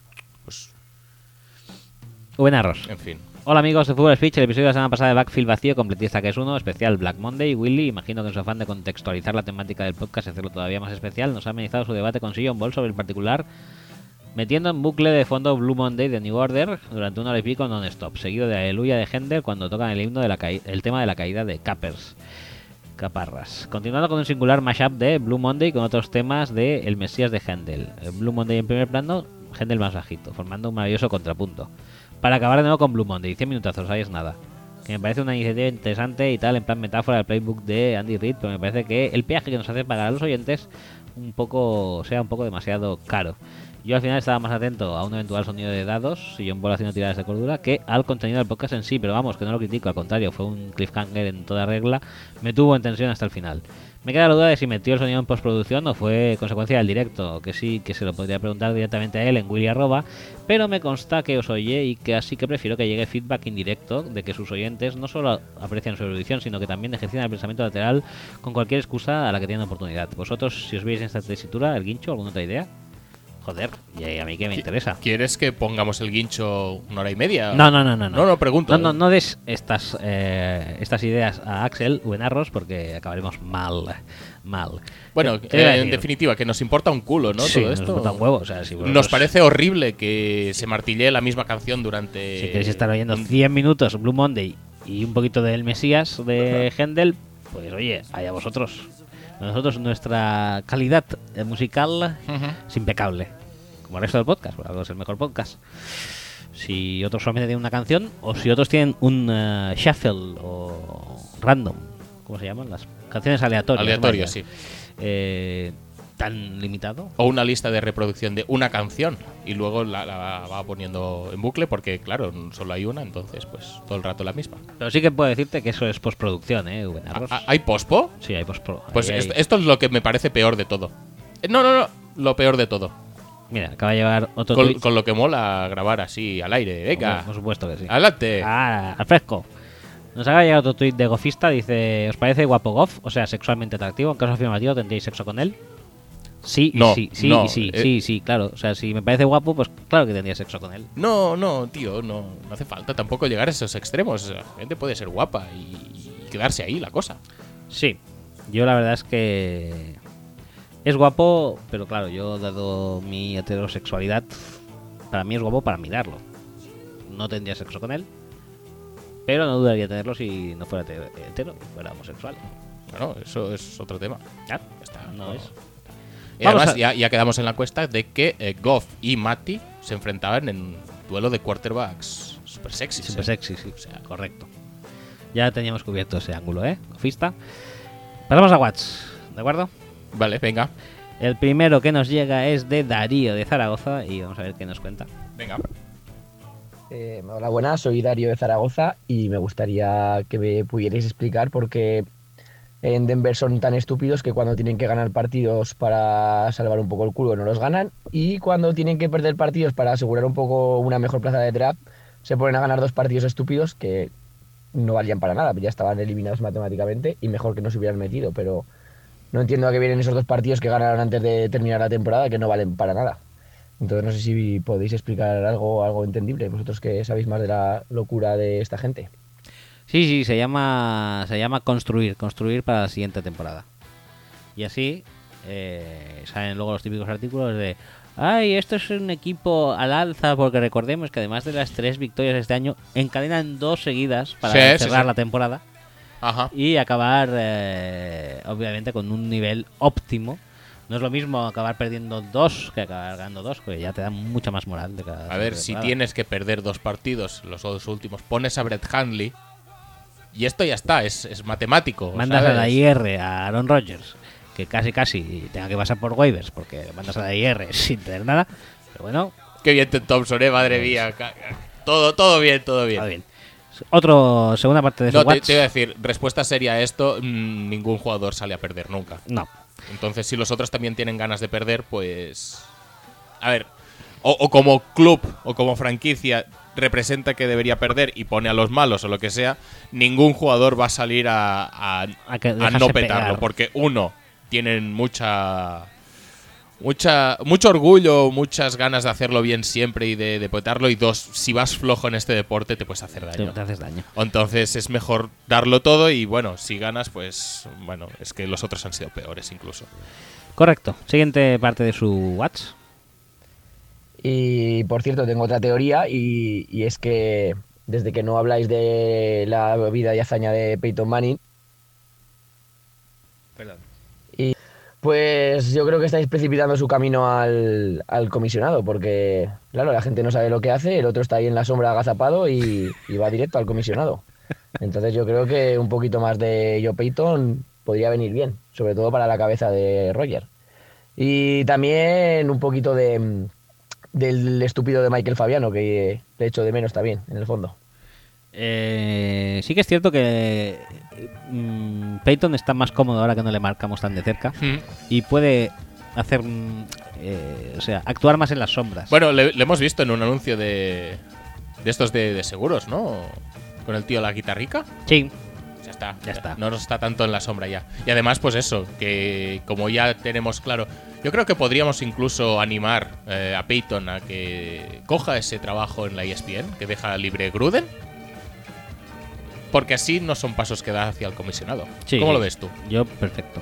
¿Sí? Perfecto. ¿Y vería sus retransmisiones? ¿O es que el Monday ya es que no lo ve nadie, Es que el no? Monday no, su- no suele ser mi fuerte. Pues ya está, perfecto, ya Perfecto, está. todo- si todo, todo cuadra, cuadra, todo entonces. Perfecto. Siguiente Watch que nos llega. Damos paso. Buenas tardes y, y aquí a toda la, la peña de fútbol speech. Estaba viendo todo que todo lo de ESPN y tal. Y la que salió en Twitter y tal. Y prr, qué pereza, cada vez más. Pero bueno, mm, aquí estamos otra vez con una polémica aquí en, en la NFL, que, que si ahora que si los patos se muy mal, yo qué sé, qué liada más, más gorda. Y llega y resulta que no era para nada, que no sé qué, que todo era medio invent. Y hay la SPM que, que bueno, que está ahí a, a- a medio el invent de, medio inventárselo. Y o de, o de medio qué, porque bueno, mío, se están convirtiendo en el marca. He leído por ahí. Pero bueno, eso es lo, eso es lo de menos. Eh, Por lo menos para el, el caso que, que nos trae. Que bueno, estamos aquí estudiando para los finales. Señor aquí con, con periodismo, comunicación visual a la vez. Parece que la de lo de periodismo nos va a ir muy para allá, pero la, la de comunicación visual lo mismo, podemos sacar algo. Y lo mismo, sí, eh, es programa que se me ocurrió así. ¿Os acordáis de Cazadores de Mito? Aquel que, que bueno, pues que es que si tiras solo una cosa y lo mantienes durante mm, 10 segundos o antes de 10 segundos, pues estaba más limpio, más la comida, tal, no sé qué. Acordáis de eso, ¿no? La comida. Si la estás 10 segundos en el suelo, pues está sucia. Pues, eh, pues no, o sí. Pues bueno, pues yo quiero hacer un programa que se llama Cazadores de Invents y tendrá que hacerlo pues gente especializada en la materia como son los periodistas y la gente que escribe cosas de los niños en Twitter.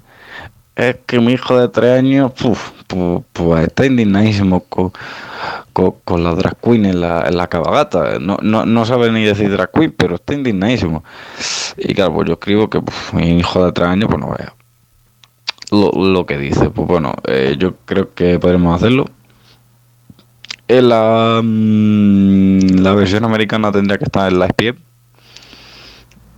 Sí, eh, que ya Disney ponga a quien quiera de, de presentador, no me voy a meter en eso y pues, no sé, la española tendría que estar ahí en la redacción de, de la razón y que lo presente lo presente Inda o Susana Griso.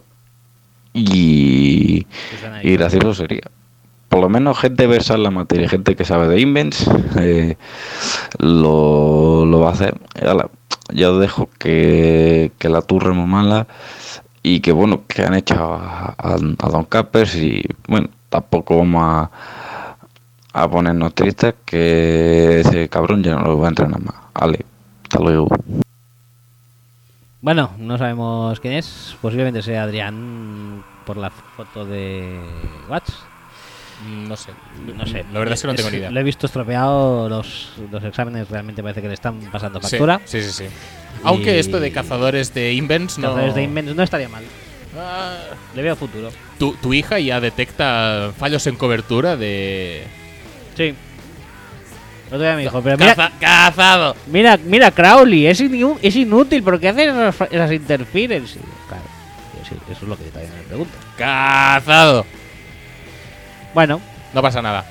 No, pero bueno. los invents, los invents. Sí. El- For- forman parte ya de, del ideario popular. Yo la sea, verdad es que en cuanto al artículo de ESPN, me ha extrañado un poco que haya salido a estas alturas, porque es el típico que escribes ya cuando se acaba la temporada, ¿no? Sí, sí, sí, sí.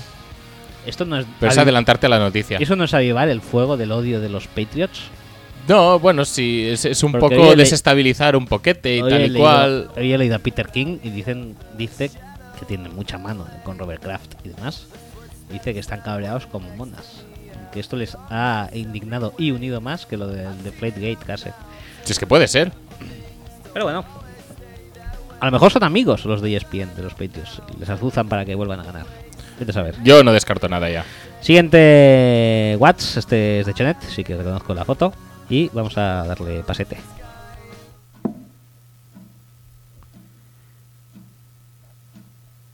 Igual empieza algún día, ¿eh? Hola Roger, hola Axel, amigos de Fútbol Speech, en su mejor temporada. Y el próximo año va a ser la mejor temporada del mejor programa. Como pueden escuchar, estoy contando los segundos Escuchamos. para el partido de mis queridos Buffalo Bills contra los Jacksonville, Jacksonville Jaguars. Ay, pobrete. El equipo del San Paoli de Norteamérica, Doug Marrone, aquel que San Pauli. optó por salir de su contrato para poder ganar 4 millones de dólares sin trabajar a nadie. Pero chicos, esperando el partido, hoy no los, no los, no los contacto porque quiero saber de fútbol. Pero tengo una gran duda. Acá en Chile no celebramos la- el día 6 de enero como una fiesta propia. Eh, acá se hace entrega de regalos el 25 en la noche normalmente. Pero quiero saber, me gustaría que me contaran en su estilo cómo se vive un Día de Reyes en España. Me gustaría saber si se vive igual en Barcelona, si se vive igual en Madrid, si se vive igual en Orense, por decir un- una palabra, o en, o en Valencia o en Sevilla, si se vive igual en esos lugares o no, qué actividades realizan tanto el día previo como, como el mismo día 6. Me gustaría saber si se hacen intercambios de regalos, si, si, por ejemplo, yo tengo una familia de 20 personas, le tengo que regalar a las 20 personas, o se hacen regalos familiares, o los regalos se, se hacen en formato tipo amigo secreto, como se hace acá, que uno escoge un papel y puede saber quién es su amigo secreto y le entrega un regalo solamente a esa persona. Eso me gustaría saber y me gustaría que me lo contaran en su estilo, con, con detalle, para yo poder embeberme un poco más de la cultura de la madre patria, sobre todo que le estoy hablando de un país que es una antigua colonia. Eso, les mando un abrazo, eh, espero que cuando estén grabando ya sepamos que los Bills ganaron y que tienen que ir a jugar contra New England. Pues casi. Y bueno, como muy pocas veces un equipo le gana tres partidos a un rival, ojalá que podamos eh, ganar y por supuesto avanzar a la final de conferencia Lo más para seguro. enfrentar probablemente al grandioso equipo de Pittsburgh. Eso, muchachos, un gusto como siempre y espero salir publicado en este programa. Mientras tanto, sigo en esto. Ay, pobre. Bueno, bueno, bueno, Espe- bueno. Esperando al, al partido de los Bills y Pobre- luego eso, pobre- tío. pobrecillo, eh. Madre mía. No, no, no, no se hizo justicia. Eh, una pena realmente de los Bills, porque nos queda muy, muy bien. Oh, el- Y- el- los Bills hicieron el partido que tenían que hacer, que es mm, Sí, más o menos. cagarla lo justo. Lo que pasa es que mm, tampoco los la- las oportunidades que tuvieron para aprovechar las cagadas de los Jaguars no lo hicieron. Tuvieron un esto, ¿cuál- ¿qué es- Sí, el primero gol en la o- 1? o- Sí, e- esa fue en la 2 creo y luego pues la intercepción dropada por Trey White y otra creo que, que- Es que dropada o. ¿Quién era? ¿Hans? Sí, ¿el bueno, no, no fue un drop. mm, Es que los receptores de Jacksonville casi trabajaban más para evitar intercepciones que para poder cogerlas ellos, ¿eh? Hubo un par de dropadas. Esta de, de Trey White y otra de un safety, creo recordar. Y Lechon, que bueno, y no, no, está, no creo que estuviera muy bien no- tampoco. a ver, empezó el partido bastante bien, pero luego ya nada. Y pasar contra este equipo era imposible. O sea, tenían que aprovechar las, todas las oportunidades que tuvieran y aprovecharon cero. Y a pesar de que el ataque de los Jaguars es lo más inútil que existe, pues se llegaron. Bueno, no que existe, ¿no? Porque hay otros más inútiles aún, pero bueno. Que no. No, no sé, muchos más inútiles, ¿eh? Pero vaya, en defensa ellos hicieron lo que tenían que hacer, que fue tapar a Fournette Sí, sí, sí. y ya está. Bueno, que, nadie se esperaba que Bortles eh, corriera para 90 yardas. Que, que ganó más yardas de carrera que de pase el tío. Sí, una más, ¿no? 87 contra 86. Es que Un manda cojones, eh. Eh, y el tío además lo celebraba en plan. Por supuesto. Y se levantaba cuando conseguía los primeros downs en plan, soy, soy, soy Montana, ¿eh? Lo es. Pobrecillo. En cuanto a los Reyes Magos. Sí, los sí. Reyes pues eh, dejan en casa de... No, no de- son- de cada uno No son amigos invisibles. Los No. Reyes te dejan los regalos en Exacto. casa. Te visitan a lomos de su camello. Mm, Tú les dejas algo para que coman y tal. sí. en una O que beban. Por Que beban. Agua para los camellos. Y ya está. Y te aparecen los regalos. No es amigo invisible ni nada de eso. Y aparece para los regalos pues que luego eh, cada uno distribuye en, pues con sobrinos, con ahijados, con padres. con- Correcto. Con, Nosotros, por con ejemplo, quien hayan dejado realmente. en mi familia este año hemos eh, hemos eh, aminorado el número de regala- regalados, porque regalantes siempre regalamos todos, Bueno, que es que... a sobrinos, por ejemplo. Sí, pues que la- gente ya lo pide un poco. Es decir, tú ya pides, pues, oye, a ver si, si los reyes me, me podéis dejar los regalos, pues, eh, uno en esta casa, uno en casa del- de mis padres, otro en casa de no sé qué. Correcto. Y, y ya está. Y ya está. Y luego, pues, si tienen a bien traértelo, pues, los Pues recoges o, o te los distribuyen. El día previo consiste en ir a una cabalgata.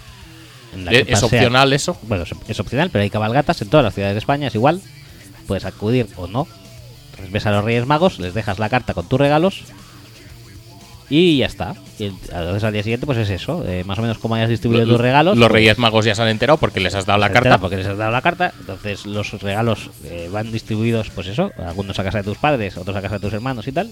Entonces haces un corro de eh, visitas, Sí. recogiendo regalos. Sí. Comes en alguna de esas paradas Sí, y ya está. Básicamente viene a ser Mm. eso. sí.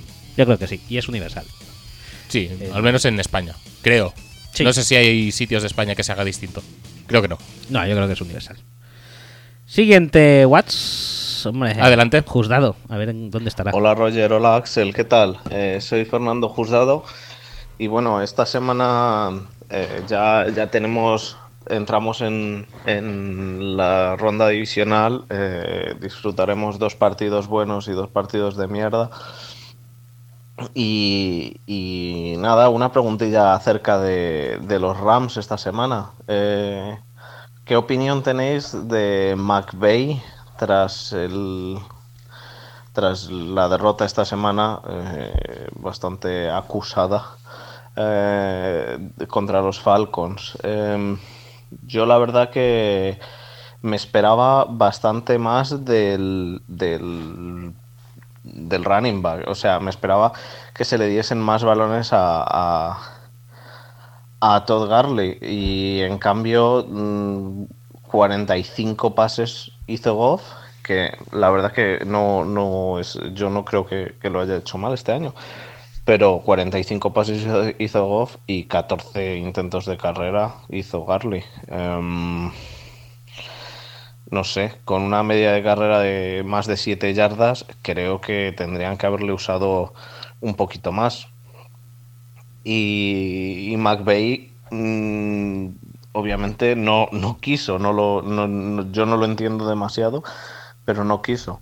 ¿Y qué opinión os merece al respecto respecto a- al, al head coach eh, el año entero? O sea, yo creo que, que se le considera uno de los mejores head coaches este año y, y estoy de acuerdo. Y creo que esta cagada no, porque a mi modo de ver ha sido una cagada, aunque quizá vosotros lo veis diferente, eh, no, no debería influir en que, en que sigue siendo uno de los mejores head coaches del año, eh, sin duda, sin duda mejor que, que algún otro que algún otro que yo Sí, quiero top- su dimisión league, y vosotros creéis que, que no que me equivoco. Así que nada, pues bueno, solo un poco eso y, y- ¿Alguna opinión de qué Super Bowl veis más plausible a, a día de hoy? ¿Por qué apostáis a día de hoy? Yo digo Steelers contra seguramente eh, Vikings o New Orleans, pero yo digo un Steelers Vikings, a ver qué, qué opináis vosotros. Venga, un abrazo. Bueno, lo de McVeigh, pues sí coincidimos. Sí, En- básicamente en es todo, eso. Yo creo todo. que sí que el partido le vino grande, pero eso no debe empeñar una, empañar una temporada que ha sido muy buena, especialmente porque ha pasado de ser un equipo lamentable a ser un equipo de playoffs. Y. Y respecto a la Super Bowl, ya lo dijimos un poco la semana pasada. y Yo espero eh, New England, Pittsburgh y eh, Saints. Bueno, o Vikings, no lo sé, tengo mis dudas. Pero. Y Saints Falcons, vamos a decirlo así. Y la Super Bowl, yo creo que New England le va a ganar a Pittsburgh. Yo creo que si Pittsburgh no ganó el partido de regular season, lo he dicho muchas veces ya, pero es que es lo que pienso. Si no le ganó el partido de regular season, difícilmente le va a ganar este Pittsburgh. O sea que creo que va a pasar New England. Y creo que para New England el, el rival más jodido va a ser eh, Vikings. Creo. Sí, pero una cosa es cuál será el rival más jodido y otra es cuál sea el que vaya a llegar a Super Yo creo que van a llegar los Saints. Yo creo que los Saints le ganan a Vikings. Y que obviamente le ganan a los Falcons después. Yo creo que el que gane el, el, el Vikings Saints tiene muchos números para llevarse a la Super Bowl. Sí, porque además jugará la final en casa. Si es Vikings, sí. Y si es Saints también. Como que. A la final de La final de conferencia. dices. No, no, yo Sí, decía sí. la Super Ah, Bowl. decías la Super Bowl. La Super Bowl es en Minnesota, ¿no? Sí, sí, la Super Bowl también se Minnesota. Pues eso. Pero.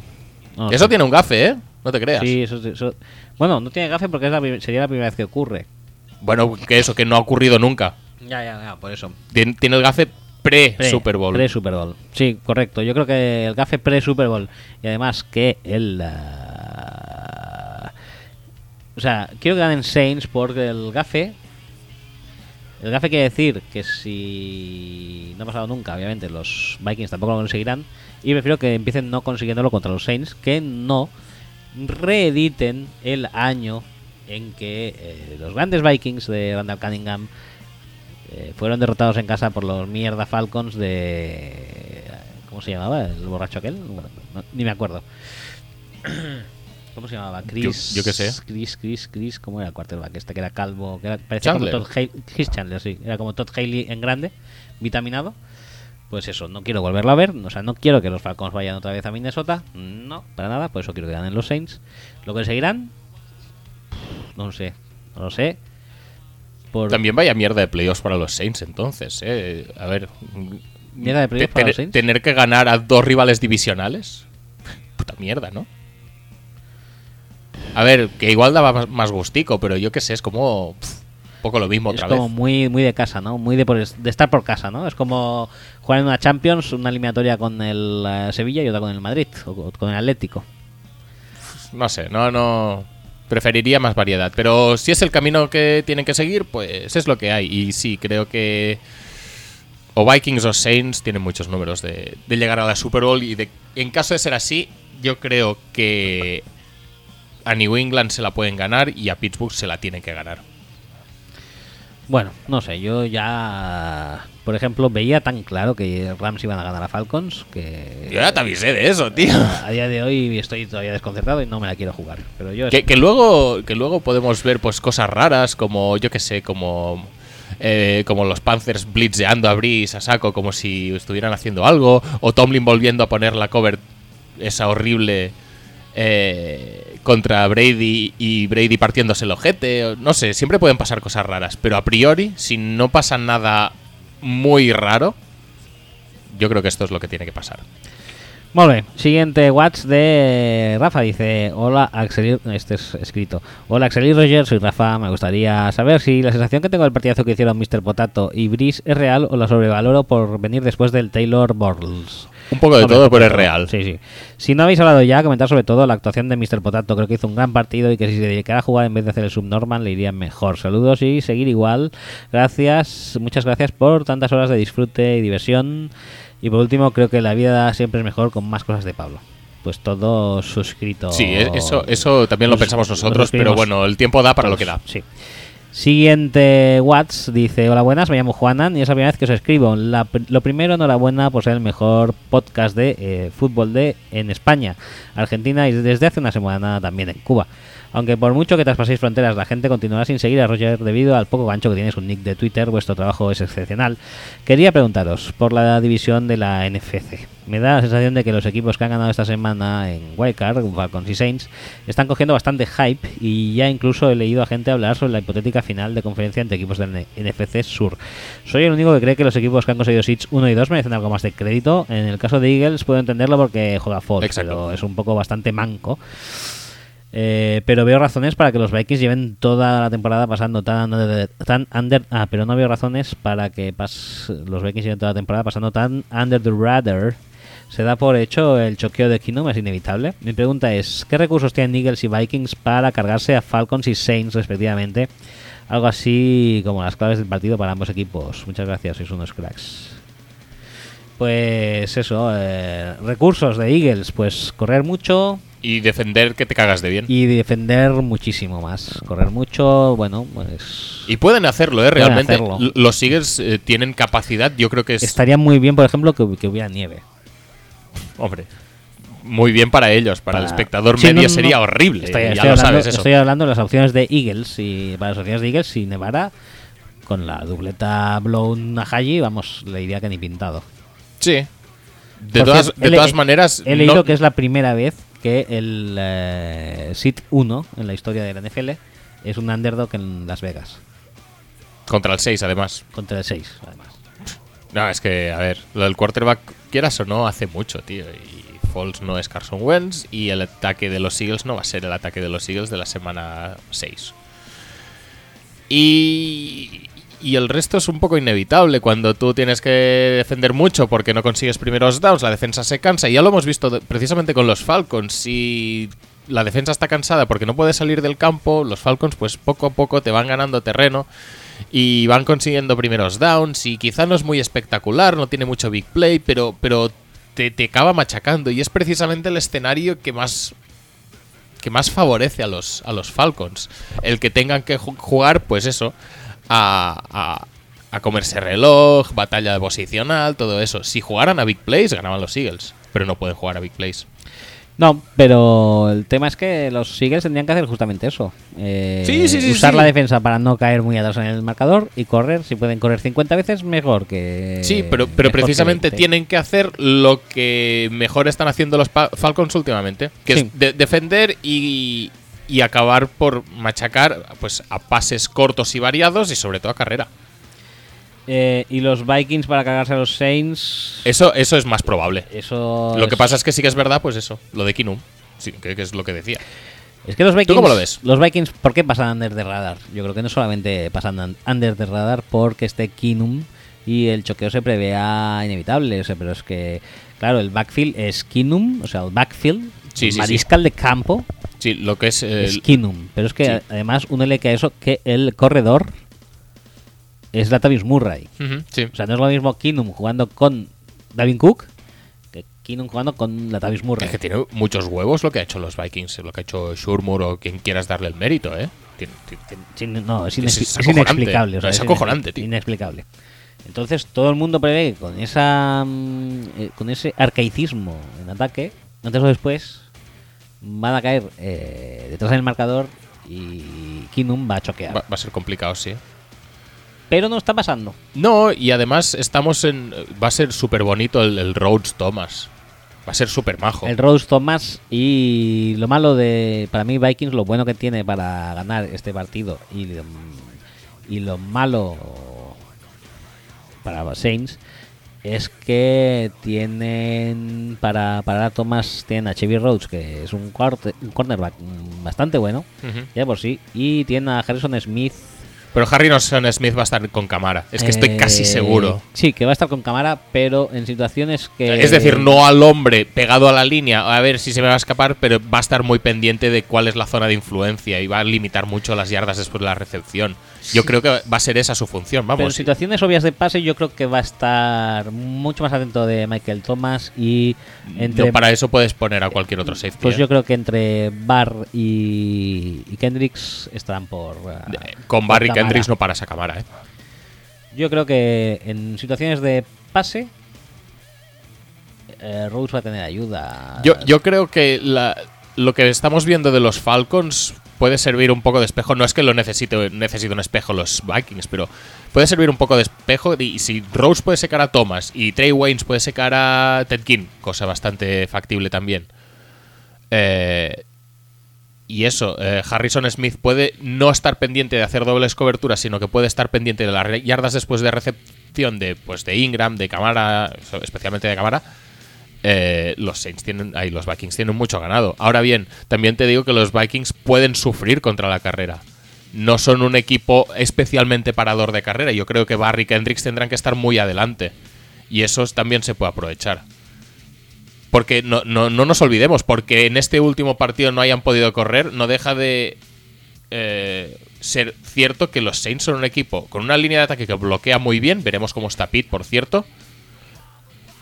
Y que, y que su fundamento es la carrera. Y el front seven de. O, o al menos la línea defensiva de los Vikings no está tan orientada hacia la carrera, que no significa que sea mejor ni peor. No está tan orientada a la carrera como lo está la de los Panthers. No, pero es que la de los Panthers posiblemente sea la mejor para eso. Pre- precisamente por eso, yo creo que los Saints van a intentar volver eh, a, a, a lo pero que yo es. no creo que la de los bueno, Vikings volver. sea mala del front seven. No, no, no, no, no, pero es que fue muy inútil lo de correr contra los Panthers. No creo que se vaya a ser tan inútil correr contra los Vikings. Y más teniendo en cuenta que no es lo mismo Fontanero Feliz que Xavier Rhodes. Ya, ya, no, sí está claro. Eh, yo no sé, yo el, A ver, a ver. el duelo lo veo desigual, pero... O sea, realmente pienso que es difícil que ganen Saints, pero creo no, que yo creo que no, no es difícil, ¿eh? Creo que pueden ganarlo Puede pasar. porque si no están... Si Latimore está perfecto Latimore y Crowley se pueden encargar de esos y, dos receptores. y, Pueden. y Cam Jordan sigue teniendo éxito, Ese es el, ese es el tema. Yo creo que se puede, se puede. Yo pero- creo que la línea defensiva de Saints puede tener mucho más éxito que la línea defensiva de Vikings. Y por ahí puedes también ir el partido un poco.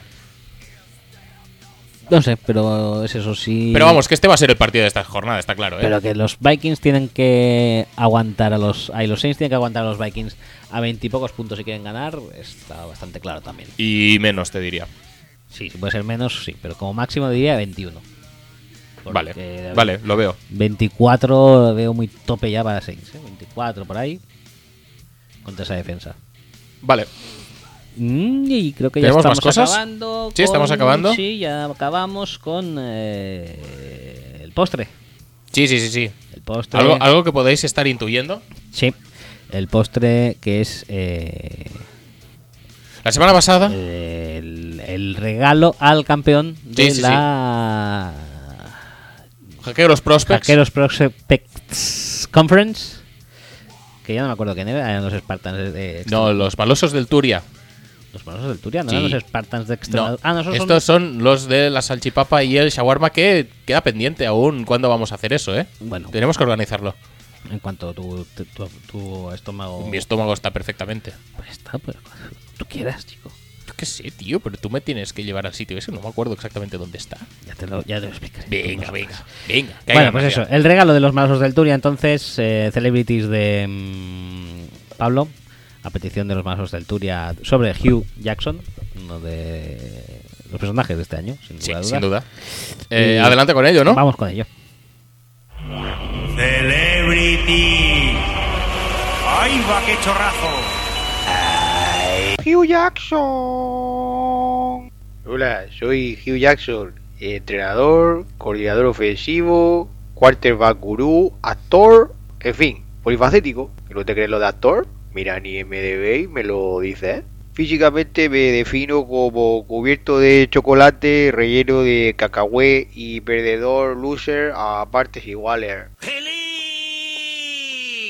Muchos me preguntáis que de dónde viene mi nombre.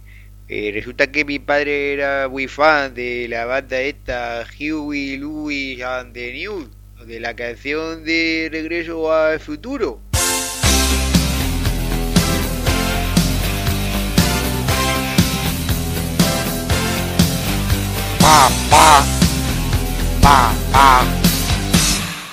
Por cierto, si queréis saber lo que es Regreso al Futuro, esperad a ver la que tengo preparada para la temporada que viene. Madre mía, si es que soy de traca. Eso explica parte de mi nombre, pero vosotros me conocéis como Hugh, sin la Y. Eso me lo puse por Hugo, es de Telecupón. Si os acordáis que era el videojuego este que salía en la tele y tú le dabas al 4 y al 6 en el teléfono y, se movía el muñeco en el videojuego. Mira, hablando de Hugo, aquí lo tengo, en la versión de Windows 3.11. A ver qué pantalla me toca. Espero que sea la del 3.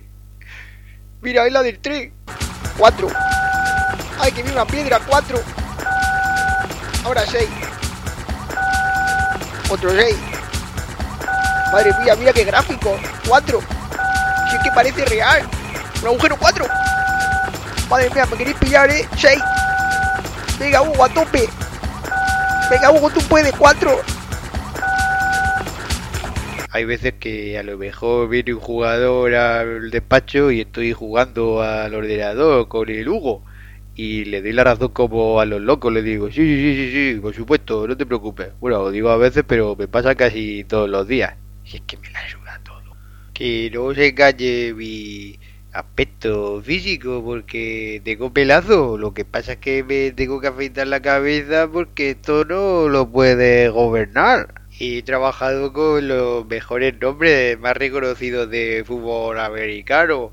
Eh, Tocable, eh, Bobby Petrino y sobre todo con Marvin Lewis, que somos hermanos de Ojete, que íbamos juntos a todos sitios, hasta que ya un día le tuve que decir, Marvin, por favor, ya está bien que voy a vear. Entonces hoy no nos medimos la chorra negra. No, Marvin, hoy no. Toma, toma, pepinazo.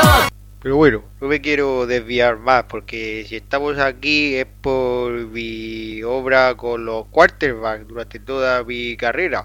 ¿Queréis que os diga nombre? Pues mira, os lo digo ahora mismo. Mira, he entrenado a Patrick Ramsey en los Redskins, Joey Harrington en los Falcons, buenísimo.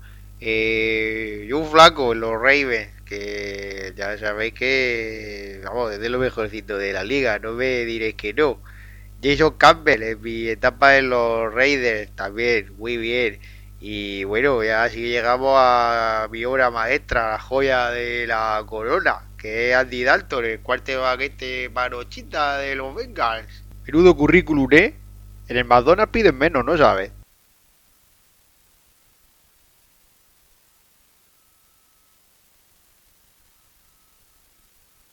Madre mía, Ronald McDonald, qué buen rollo que da. Como persona me defino como alguien que se toma muy en serio cualquier trabajo que realiza. Tenía muy claro que si yo iba a ser entrenador en la NFL tenía que ser el peor de la historia y en eso estoy, la verdad. Tengo un récord de 9.39 que no me puedo quejar.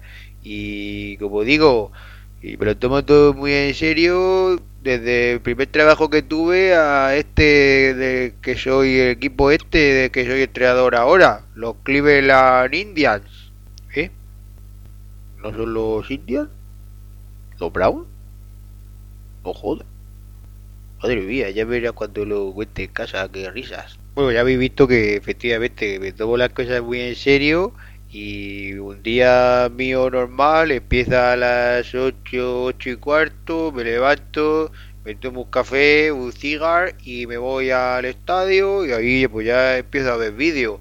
Eh, por ejemplo, voy ya por la segunda temporada de La chica Gilmore, que está muy bien la serie, la verdad.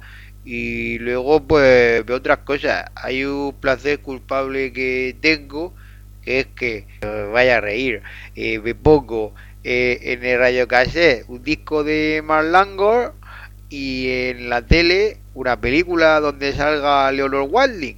Y con los dos mandos a la vez le voy dando a uno y a otro y, voy así, digo, eh, cantante, eh, actriz, cantante, actriz, cantante, actriz. Y me lo paso súper bien, me gusta a mí muchísimo hacerlo. Guilty Pleasure.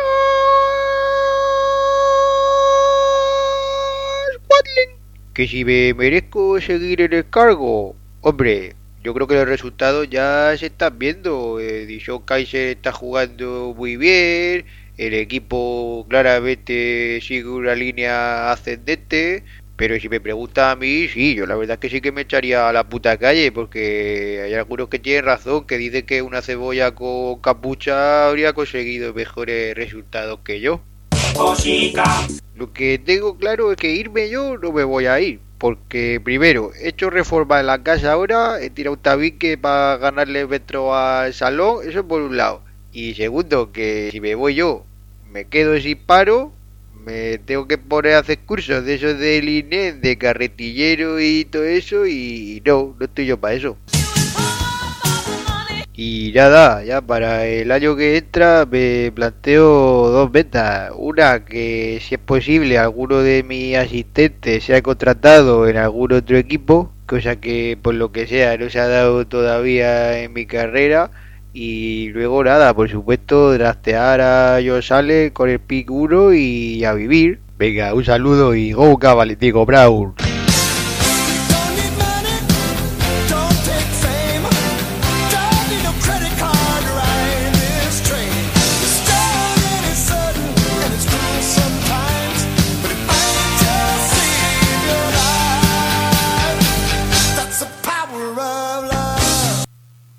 Bueno, para acabar tenemos un último audio de Pablo. No sé si es O- el... otro audio. Sí, no sé si es el making of o comentarios a, a celebrities. Vete a- vete a saber. Algo que se le haya quedado en el tintero.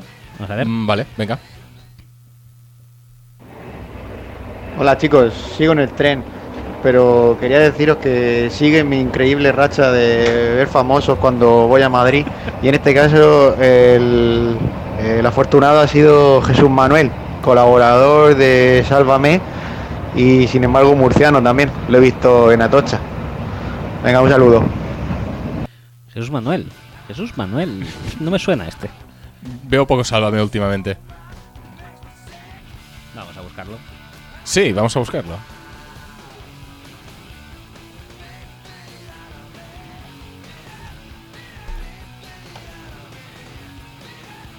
Ah, sí, sí, sí.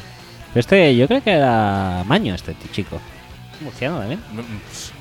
Pablo es la persona del mundo que más domina quién es murciano Sí, y quién sí, no. Eso es verdad. Pues o sea, sí, será murciano. Pues muy bien, me gusta que esa racha no, no, no tengo para nada que dudar de él. No quiero, que- no, no quería que esa racha No, se no. Joder. Mm, Pero me gustaba ¿Tiene- más. tiene una racha de uno? ¿De Alba Flores? Alba Flores. Alba Flores, Jesús Manuel. Hemos bajado un poco eh, el nivel. Pero, bien. Bueno, mm, no pasa nada. No pasa nada. Yo, yo creo que para seguir la racha es bueno. Es bueno. It's good, it's Es- good. es una buena coincidencia, sí. Bueno, pues nada, pues hasta aquí hemos llegado. Se nos ha ido un poco y de Sí, las sí, manos. sí, porque había muchos watts y esto consume watts. tiempo, Sí, sí. pues sí, sí, Pero bueno, que para la semana que viene eh, ya veremos cuánto dura. Esperemos que menos. O no, o no. Bueno, Esto es la magia de, que, esta, lo que tenga que este durar programa. es lo que durará. Para algo Sí, sí, sí. pues, no tenemos horarios, somos un podcast, somos el mejor podcast, de hecho, del mejor deporte. No tenemos restricciones horarias, ni de contenidos. Casi seguro que no. Por eso somos eh, mejor podcast en su mejor temporada. Ajá. Sin yugos, sin censura, Sin nada de nada. sin filtro, Sin ropa algún día. alguno que otro. Bueno, No, de hecho esto no ha pasado ni pasará, pero... eh, y si pasa, será más no- bien en verano. No sí, exacto. ahora. Ahora mismo pues como que no hace falta. Ujú. Y nada, volvemos la semana que viene Y nada. y lo meteremos igual. Eh, go Saints, Go Bikes eh, y No, Go. no- no- no pueden ganar los dos, eh. Aviso. Bueno, da igual. Y Go Falcons. Venga. Venga, Hasta la semana que viene. adiós.